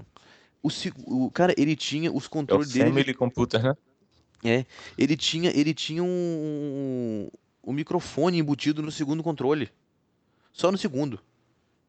Uhum. E, o, e, e outra, isso que eu achei mais interessante você não podia desconectar o controle do, do console. Ele era é. preso no console. Entendeu? Aí detalhe, voltando, voltando, voltando ao assunto, eles foram descobrir, foram descobrir é, pesquisar o que estava acontecendo, descobriram que o, o, problema era no chip, que tinha que ser trocado. Então Yamauchi virou pelo seguinte, e primeiro, primeiro o cara que era responsável pelo, pelo marketing do, do fábrica na época falou, é muito caro, vai ser muito caro para gente, pra gente trocar isso tudo. Entendeu? Uhum. Então, que, aí, e ele, e to, to, to, toda a vantagem que a Nintendo tinha conseguido em relação ao, ao em relação ao, aos, aos, concorrentes, né? Ia tudo pro saco.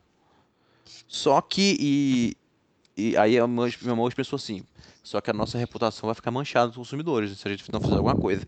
Cara, o bicho levant, ele levantou e falou o seguinte, ó, faz o, faz o recall dos consoles. Aí o cara, dos deu defeito? Ele, não, de todos. Até os que não deram. Exatamente. Você me, diz qual Porque presidente de empresa defeito, que faz em isso? Em algum ponto vai dar. Você me diz qual presidente de empresa que faz isso? Sabe uma aqui, coisa que aconteceu? Aqui, uma coisa hum. aconteceu. O Peter Moore, no, na semana passada, teve um podcast lá, não sei se você viu, Nilton. Peter Moore, Phil Spencer Sim, e o James Blackley. Cara, o que, que eles fizeram? O Peter Moore deu uma de Yamauchi, praticamente. Ele Exatamente. e o Tim Balmer. Assim, ó, nós... vai custar quanto? Um, um bilhão, bilhão um bilhão para fazer. Cara, a, Microsoft mandava, mandava caixa vazia. Mandava caixa, você mandava o seu Xbox e eles mandavam um novo de volta.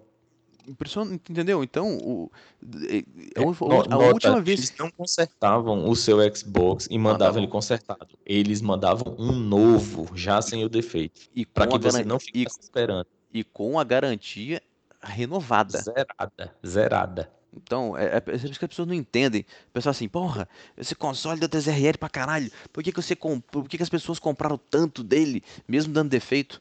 Foi simples. A, a como é que eu vou dizer? Dizer o... Então o que aconteceu? O que aconteceu? Simplesmente o, o tipo assim, contenção de danos. Entendeu? Exatamente. Tipo assim, eles podiam não fazer nada, entendeu? Já vendemos. Só que, da mesma maneira que o Yamauchi pensou, o Peter Moore pensou: se a gente não fizer isso, a marca tá morta. Exatamente. E ele fazendo isso cria confiança na marca. Eu posso comprar que mesmo que dê problema, eles ajeitam para mim. Exatamente. Por isso que uh, hoje tem muita gente aí com ainda com o 360 que pega o Xbox One e o Xbox, o, Xbox One o, a, aprendeu com, com, com os como o próprio Yamauchi, Yamauchi fez. E eu digo assim uma coisa, é, eu quero ver Acho que, uhum. acho que eu, antes desse podcast, antes desse podcast que eu ouvi, eu pensei o seguinte: qual presidente que faz isso fora Yamauchi? O Peter Moore e o Steve Ballmer fizeram. E ninguém sabia. Uhum. Pois é. Cara, detalhe: quanto tempo que tem a 3RL? Tem mais de 10 anos, se não me engano. Deve ter, uns, deve ter o quê? Uns 6 anos, 7 anos, 8 anos, sei. Foi no começo da geração do Xbox 360. Foi, foi no começo. Cara, eles só foram. O Slim ele já veio sem isso, né? Já veio todo bonitinho. Uhum. Pô, o meu, o meu eu troquei pelo Yu com 5 anos, funcionando, rufando. Ele tá funcionando até hoje, tá na casa do cara. Uhum. Detalhe, detalhe. Depois de 7, 8, quase 10 anos que, os, que o Peter Moore, que nem tá na Microsoft mais, contou essa história. A Microsoft não contou isso para ninguém. Fez, ó. Caladinho. Quer dizer, Aí as pessoas perguntam, por que, que você gostou tanto do podcast? Porque você vê como é que os produtores, como é que os produtores, os criadores têm que agir. É assim. Por isso que uhum. eu, eu, por isso que eu digo a vocês, se você, vocês hoje que falam da Nintendo, que falam mal da Nintendo, sem a Nintendo vocês não tinham nada. Exatamente. Agora, assim, é, é, é uma coisa que eu, eu, bato na tecla que o, o grande trunfo da Nintendo é Shigeru Miyamoto, porque é indiscutível, o cara é um gênio. Com certeza. Mas o problema da Nintendo é que ela depende exclusivamente de Shigeru Miyamoto. Se você prestar atenção hoje, vamos fazer um balanço do que é que eles têm hoje sendo feito, o que é que está sendo feito. É, é, eles estão dando suporte a Mario Kart, que é de Shigeru Miyamoto. Yeah. É. Ele tá fazendo Zelda. Ele tá fazendo Star Fox. Ele tá fazendo aquele jogo lá dos robôs de combate. É. Ele tá fazendo. Cara, é muito jogo na mão de um cara só. Então, assim, com certeza deve ser uma loucura o, o dia a dia desse cara. O mais engraçado é que todos são bons. Não, é exatamente. É Mas o, o, o, é pro, você começa a ver problemas, Luciano, como por exemplo, o Star Fox. Ele tá bonito? Tá, tá bonito. Mas ele é um, um Star Fox que eles iam fazer para outro console, eles rodaram aquele jogo em HD, deram uma melhorada bacana, porque simplesmente sabe o que é que tá acontecendo? O cara não tem tempo. Tá entendendo? Não tem como ele dar, dar suporte para todos esses jogos de uma vez. Em algum momento ele tem que dar, dar uma relaxada em algum para poder dar atenção a outro. É, tanto que ele deu entrevista de, dessa semana, tava lá, que ele não tá participando do desenvolvimento do NX ativamente. Ele tá não, fazendo. Não ele, dá, não dá. Ele, ele, tá, ele tá no Star Force, tá concentrado nas coisas dele. Agora, entende, agora a pessoa que entendeu, se você entender sobre o Crash Videogames, é isso. O, uhum. a, a, a, Nintendo, a Nintendo trouxe de volta a confiança do consumidor. Uhum. Ela trouxe um aparelho que não deu defeito, que o Nintendinho não deu defeito. Se você procurar um Nintendinho um 18 bits aí, e você comprar, você vai ver que ele tá funcionando até hoje. Porque Exato. é um aparelho que não deu defeito. Fora os que, clones, aliás, né? O Phantom Luciano... System, Turbo uhum. Game, as coisas do Brasil. Luciano, se você pegar, na verdade, os consoles da época de ouro, é muito difícil você pegar um que não esteja funcionando. O meu Master System tá Até a época do Mega Drive e Super Nintendo, você pegar um Mega Drive, tem uma 90% de chance. Você vai ligar, o bichinho vai acender a luzinha e vai rodar o jogo. Exatamente. O meu, o meu Master funciona aqui bonito até hoje. Esse, esse uhum. dia nós jogamos, nós jogamos jogos de verão nele, eu mitei nos jogos de verão. Vou, vou mandar o, vou postar o link do vídeo pra vocês também. Entendeu? Bicho, eu, você sabe que no, no, de verão, quando você, quando você faz um score alto, você tem aquelas três cartinhas pra girar, né? Uhum. Aí eu girei e consegui a super prancha, que dá aquele pulão maluco. Eu de sacanagem falei assim, ó, vou fazer o pulo do suicídio. Eu fui lá embaixo na onda e vum, dei um, dei um 360. Aí sumi uhum. da tela. Eu falei, vou morrer. Bicho, quando eu voltei na tela, eu caí dentro da onda e voltei. Eu falei, puta que momento chupa. Não, quer dizer, cara, foi foda. Então, se você pegar esses consoles, tipo assim, o meu Saturn funciona até hoje bonito.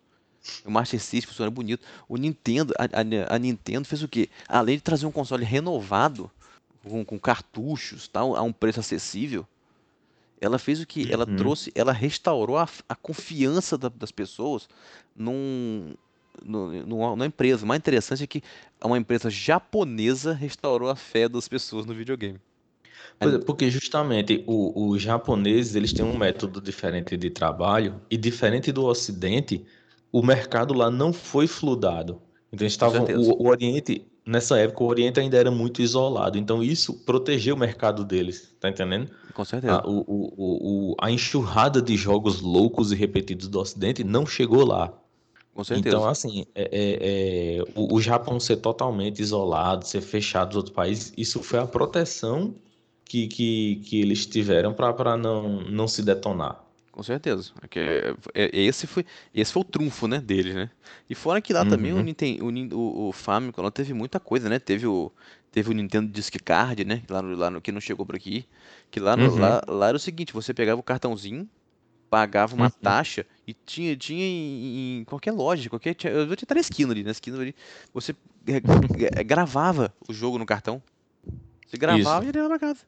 E Uhum. músicos ficaram por lá. Então, depois que lá eles, eles viram que eles viram que tá- já estava tudo tranquilo, já tava, já estava o mercado tava, já tava ganho, eles se viraram pra cá e falaram: "Não, mas lá tá na crise". E a Yamaha falou: "Não interessa, nós vamos lançar lá assim mesmo". Só que antes de lançar, tipo assim, não vamos lançar lá modo cacete, deixa que ele vai dar, vamos botar esse console aqui. Não. Eles, o Yamauchi mandou fazer uma pesquisa, uma pesquisa de como Exatamente. estava, como é que estava a situação, o que as pessoas pensavam sobre os, os videogames, o que elas queriam, tal, tal. E ele montou o Nintendo, por, por dentro, era exata- exatamente o Famicom. Ele por Uhum. fora, ele montou uma carcaça, montou um corpo, exatamente o que achava que os, os americanos e as pessoas queriam ver. Ou não queriam ver, né? Que foi esconder É, o e- cartucho. E uma coisa interessante que aconteceu foi o seguinte: é, com a chegada do, do NES no Ocidente e os computadores já aparecendo com muito mais força no- nas casas das pessoas, né? Os pais compravam computadores para as crianças estudarem, né? Para fazer exercícios de matemática, essas coisas. Só que muitos adolescentes estavam pegando revistas com códigos e estavam descobrindo os jogos. E como vinha o código na revista, eles começaram a aprender como é que funcionava aquilo ali. Com certeza. Então, uma empresazinha que muita gente conhece hoje em dia por um jogo de Fórmula 1 começou naquela época, chamada É. Codemasters. Exatamente. Então, assim, os caras começaram, eles eram adolescentes. Então, assim, eram dois, se não me engano, eram dois irmãos, eu acho. E eles faziam os jogos em casa, gravavam em fita de música, é, eles pintavam de caneta as capas dos jogos na fita, colavam com, com um adesivo e vendia para os colegas da escola, que tinham computador também. É, assim que começou. Eu lembro, Exatamente. eu lembro muito tempo depois quando eu fui jogar o FIFA Soccer no 94 no computador, acho que era no 3.1, ainda já era no 95, é, vinha em dois disquete. De- de- Aí o que, que você fazia? Não era colocar o disquete no, no, no computador e esperar, não. Você colocava o disquete, aí lá, acho que era A, dois pontos, aí botava, sei lá o que, dir, aí você via onde estava o aparece arquivo. o. É, aí bora, é, sei lá o que, exec, e botava o nome do negócio e XE. é XE e pimba. Aí começava a instalar. É. Aí depois ele pedia, coloca o segundo disco. Cara, mu- muito, muitas, as- por exemplo, às vezes a gente que é, que é mais, que é mais, que é mais velho, a gente tem essa facilidade de mexer às vezes nesses PCs antigos, por quê? Porque na época não era tudo mastigado que chegava pra gente. Hoje vocês têm, A vocês gente têm- hoje vocês tem têm, é, hoje vocês têm a facilidade que o, o sistema é mais acessível. A gente não fala, a gente- aqui a gente não fala do passado pra ele voltar, não. A gente fala pra mostrar a vocês o aprendizado que foi. Exatamente. Deu a ideia, a ideia nossa é essa. Então a gente, a gente não recebeu nada mastigado, a gente tinha que botar a mão na massa e isso às vezes, é- isso é bom. Isso é muito bom. Que você acaba, mesmo que você não, não perceba, você acaba aprendendo. É uma coisa que, Que você vai até lembrar. uma, uma coisa que eu falei mais cedo no. Falei não, que eu escrevi mais cedo no, no Skype, né? Que, que eu disse que o problema da Nintendo é que ela ainda tá em 86. É, Que eles ficam naquela, pô, 86 foi um ano bom, tá decidido. Ano que vem vai ser 86 de novo. 16 de novo, é. Apesar de que dizem que ela mostrou o NX pros, pros, pras third party, ficou todo, todo mundo ficou empolgado. Espero que Uhum. dessa vez ela, ela acerte, né? Vamos ver. Eu sei, gente, que a nossa ideia aqui com esse podcast é mostrar a vocês um pouco da história do, do, do que aconteceu. Entendeu? Para vocês também, vocês também que têm nariz virado como a Nintendo é hoje, vocês não concordam que do jeito que ela age hoje, ela tá agindo errado em muitas coisas. Em muitas Uhum. outras eu acho que ela tem, ela tá certa, como por exemplo, manter a, a- por exemplo, se o jogo não tá bom o suficiente, não vai sair, ela não deixa sair. Não, isso aí ela não precisa mudar. É, E, exatamente. e E tal, e para mim, seguido por todos os outros. Nilton, pra mim, esse, foi, esse é o motivo do, do Project Cars não ter saído no, no Wii U. Eles, eles deram aquela discurso farrapada. O jogo tá sendo. tá toda hora lançando um patch de correção e a Nintendo falou: se lança essa merda aí, tu não vai lançar. Aí eles ficaram putinhos. Não, e, e outra. É, é, e, e outra também. A Nintendo com esse padrão de qualidade. Veja se aparece gente enchendo o saco da empresa dizendo: Ah, porque o jogo tá travando. Ah, porque eu não consigo fazer o jogo rodar. Ah, quando eu chego em tal ponto do jogo não tem como salvar e, e você perde o, o progresso. A Exatamente. Nintendo não passa por isso. Todo jogo roda liso. E Exatamente. outra, quem aprendeu nesses dias foi uma colega nossa aí que lança um jogo todo ano da mesma franquia. É. A Ubisoft, o, o Yves Guillemot, ele deu uma declaração dizendo que de agora em diante nada de, de gráficos maravilhosos e depois fazer downgrade. Agora a gente só vai mostrar o gráfico do jogo mesmo nos trailers e quando for CG, que seja que fique bem claro que é uma CG e como é que diz, nada de ficar lançando o jogo quebrado. O jogo vai ser lançado quando estiver rodando bem em todas as plataformas alvo. É. Aí, mas aí que vem a pergunta. Quer dizer, Precisa- ele teve que aprender o óbvio nesses anos. Não, precis, precisava fundar um novo Ubisoft pra aprender isso? Pois hoje é, em dia, cara. hoje em dia a Ubisoft, que, que- hoje em dia a imagem da Ubisoft é o quê? É aquela empresa que você não deve comprar o jogo sem, sem, sem ter 100% de certeza e ver alguém jogando, porque senão você vai vir, vai vir quebrado. Precisava quebrar o Ubisoft pra aprender isso? Pois é, cara. E, e antigamente a Ubisoft, ela. Quando você via, Sinônimo de cara, esse jogo é da Ubisoft. É, vou comprar. Eu não quero nem saber que jogo é esse. Eu vou comprar. Exatamente. Cara, Então, a assim, Ubisoft, todo- a Ubisoft, Todo ela jogo do Rayman, você Ubis- sabia que o jogo ia ser lindo e maravilhoso. Exatamente. A Ubisoft, como, como empresa também pra, pra gente que, que, que, que mexe site, blog e tal, cara, ela é ótima. Ela, Uhum. ela, ela, você, ela tem os e-mails já pra você conversar, você manda e-mail pros caras, eles, eles não, eles não, Eles não te né? ignoram, eles respondem. E eu recebi muito jogo da Ubisoft. Eu recebi o Uhum. South Park, recebi o, o, o Watch Dogs, o Valiant Hearts, e eles nunca me exigiram. Não, você tem que falar bem do jogo. Não, eu recebo e falo assim, ó, tá aí o jogo, faz a sua análise e me manda que eu vou, e me manda depois, que aí eu vou divulgar. Acabou.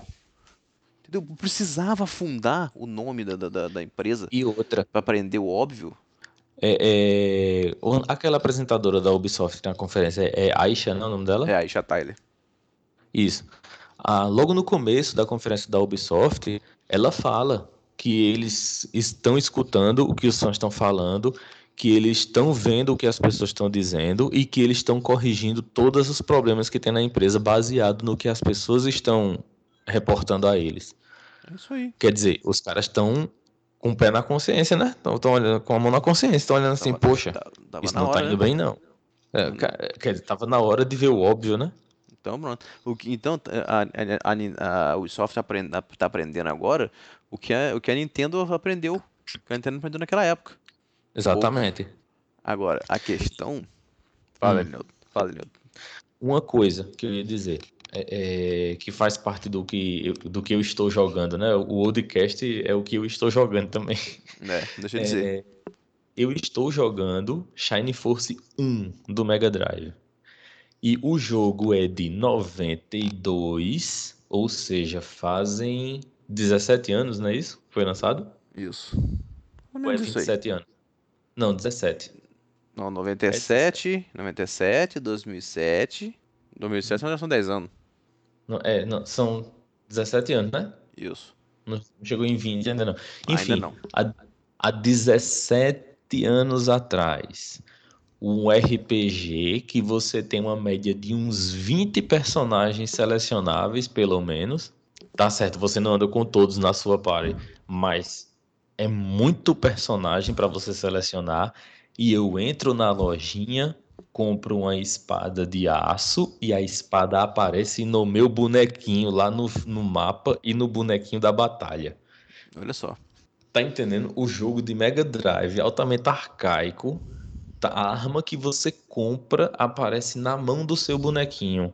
Comprei uma lança verde na lojinha lá. Quando eu botei no, no- na mão do paladino, que eu entrei no mapa, o meu paladino, o spritezinho do boneco está com a armadura nova e a arma nova que eu comprei tá na mãozinha dele ali.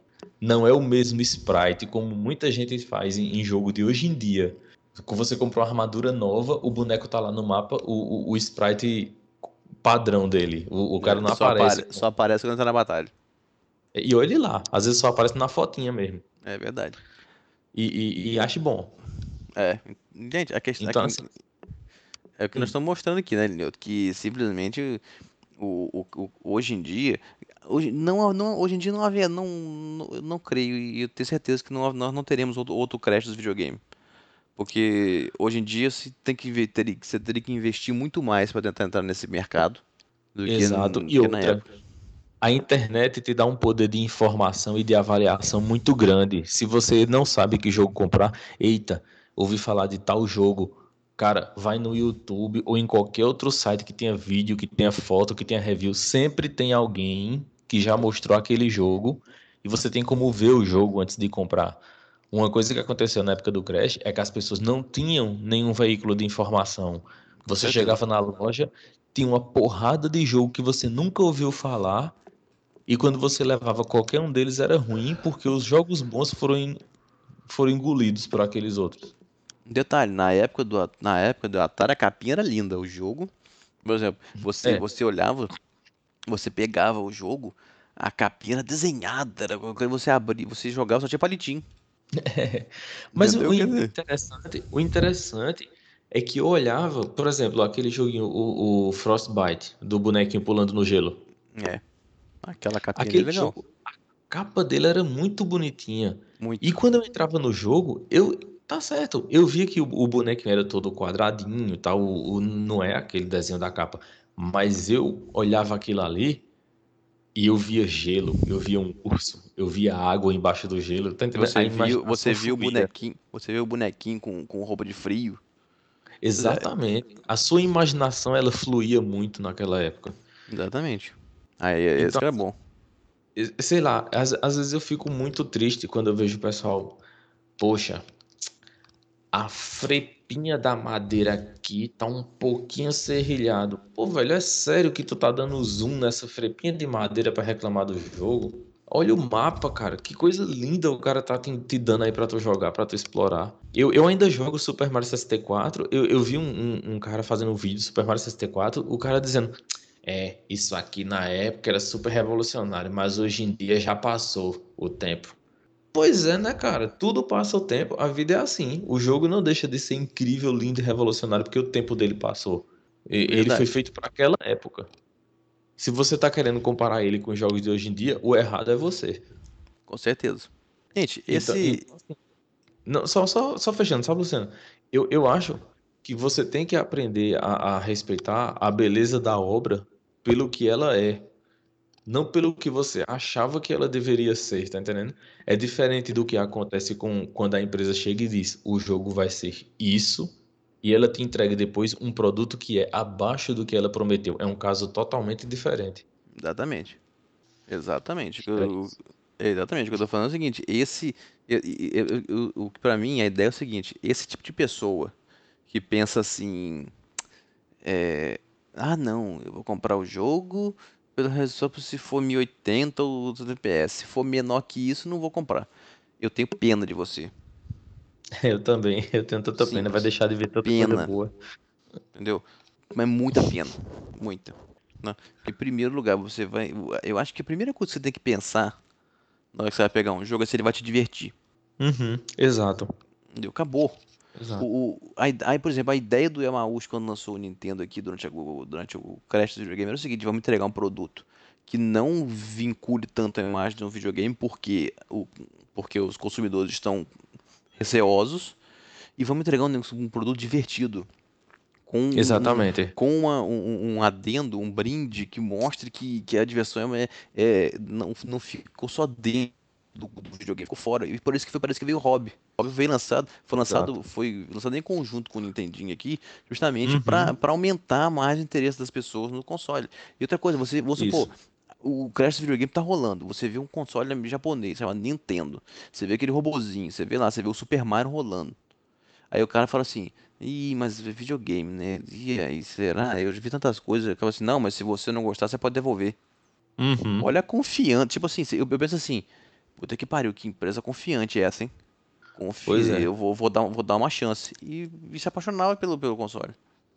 Não, e justamente, eu, eu vi até uma entrevista com aquele cara, o criador do Gears of War, o Cliff Basinski, né? É, Ele, ele disse que tá, ele, ele pegou a época do Crash também, né?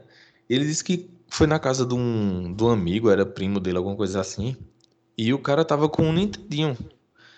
E ele disse que o, o cara botou lá pra jogar. Não, joga aí enquanto eu vou. Ele ficou lá, disse que olhou assim. Pô, cara, videogame. Esse negócio não, não dá mais, não. Aí se sentou e ficou lá, né? Aí o cara tinha Super Mario World, o primeirão. Ele disse Mario, que foi, jogou. Super Mario Bros. Super Mario Bros. Isso, Super Mario Bros. Ele disse que jogou a primeira partida, aí ficou com aquela. Tipo assim, sa- sabe aquele Amigo. cachorrinho do Up, Altas Aventuras, quando ele tá assim, faz esquilo? Ele disse que olhou assim e fez: opa, isso aqui é um negócio diferente, vamos com calma. Aí ele começou a jogar e disse que viciou instantaneamente. Ele disse que com pouco tempo ele comprou um, um Nintendo pra ele. É isso aí, gente, entendeu? A questão, a questão é. Esse podcast nós fizemos foi feito para quê? Para mostrar a vocês que nós quase ficamos sem os vídeos, sem, o- negócio dos videogames por causa de ganância. Que Exatamente. infelizmente, que infelizmente, isso hoje em dia está muito em alta no mercado do videogame. Uhum. né? Que estão pensando mais nisso do que na qualidade dos jogos. Exatamente, mas não temos o perigo de haver um novo crash dos videogames, pelo menos eu acredito que não, porque Eu também não. hoje nós temos um veículo de informação poderosíssimo chamado internet. Nós temos acesso ao que o jogo é antes de nós comprarmos o jogo. Então, assim, se você está comprando o jogo, você está indo cego comprar o jogo, o problema realmente é só seu, porque com certeza tem análise dele na internet para você ver se você realmente quer aquilo. Exatamente. E a Então, segunda, assim, é a segunda, é a segunda coisa, né, Nilton? Pelo amor de Deus, né? O cara vai, a primeira coisa que o cara tem que fazer é pensar assim, eu vou comprar tal jogo, tal. A segunda coisa tem que ser, será que, que é bom? Eu não, não- eu não vou, tipo assim, eu não vou deixar a pessoa que eu vou ver me dizer se eu vou comprar. Eu quero olhar a imagem, olhar rolando e achar se, se me interessar. Não, não é o Uhum. que o cara, a pessoa fala, é o que você vai ver você olhando. Você não tem que ligar porque a pessoa fala, se ela falar que é bom ou ruim. Você tem que ter a sua conclusão. Exatamente. E, e, assim, é, gente fazendo análise dos jogos tem ao- aos milhares. Eu digo aos milhares mesmo. Porque, lógico, tem os mais famosos, mas existe muita gente jogando e gravando videozinho no YouTube e, e dando a opinião dele sobre o jogo. Então, lógico, que quando você já conhece um, um determinado canal, onde o cara tem mais ou menos os mesmos gostos que você por jogos, lógico que assim, a opinião dele vai ter um, um- peso. Mas muitas vezes você vê gente jogando jogos que você adora e o cara dizendo que o jogo é uma porcaria. Então, assim, é, é até uma forma de você filtrar. Pô, será que eu realmente gosto do canal desse cara? É, exatamente. Mas, mas, enfim, é isso. Nós temos um mercado, um um mercado que só faz crescer. Temos um veículo fortíssimo de informação que permite que a gente filtre muito bem o que, é que a gente quer jogar. E o que não falta são opções. E, e embora nós tenhamos uma situação muito parecida com a época do Crash, que tem gente que fica, ah, muitas empresas pequenas, falando do- dos indies, né? É. é, é, surgindo aí, mas cara, e daí que os indies estão aí? Se o indie fez um jogo que você não gosta, você não compra. É assim que funciona. Você tá vendo o jogo antes. Hoje em dia você tem versão demo dos jogos. Antigamente, cara, na época, pronto, na época do Mega Drive, Super Nintendo, onde é que você viu demonstração de jogo? É. Pra Ou você jogar antes de você comprar. comprava ou não comprava. Exatamente. O, o máximo que eu vi no, no, no supermercado aqui da cidade, o, o stand de vendas da, da Tectoy tinha o Master System e o Mega Drive. E os jogos que tinham lá para vender, eles tinham os jogos abertos para você botar o cartucho no videogame e jogar na loja, para saber se você queria levar o jogo. Então, assim, eu perdi muitas horas em pé no balcão da loja apostando. A gente comprava confeito no, na, no, no, num, num camelô que tinha do lado do, do mercado. E eu entrava com o bolso da calça cheio de confeito. E a gente apostava confeito com a vendedora da loja. E ela jogava muito. Ela passava o dia todo ali, né, jogando. Isso é muito foda. Então, gente, pra gente, pra gente finalizar o podcast, a, ideia do- desse podcast foi essa. Foi explicar a vocês a história que vem por trás do crédito dos videogames, como nós quase ficamos sem os videogames, Uhum.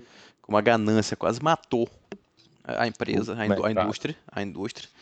Como a Nintendo, pra vocês que perguntam a gente por que a gente gosta tanto da Nintendo e fala da Nintendo, pra vocês entenderem o papel da Nintendo no seu PlayStation, no seu Xbox, no seu cacete, seu computador que tenha jogo. Tem que Uhum. entender que o papel da Nintendo foi esse. E logo depois veio a Sega, também já a Sega tinha lançado, já estava lançando o Mark, o Mark, o Mark 1000, Mark 1, Mark 2 Mark- lá no Japão e tal. Daí veio o que nós nós já conhecemos. Até vamos fazer um, um outro podcast mais pra frente sobre a guerra Sega e Nintendo, que foi, foi sensacional, né, o Nilton? Foi, foi, aquele Aquela foi época. lindo. Aquela época foi lindo demais. Vamos fazer um podcast sobre isso. Outra coisa que a gente pode falar também, que é material bacana para outro podcast que me veio agora, é a gente falar também de empresas como a Sierra, por exemplo, que foi pioneira É, tá sobre voltando agora, a né? forma de contar histórias nos jogos. Porque antigamente os jogos deles não contavam histórias.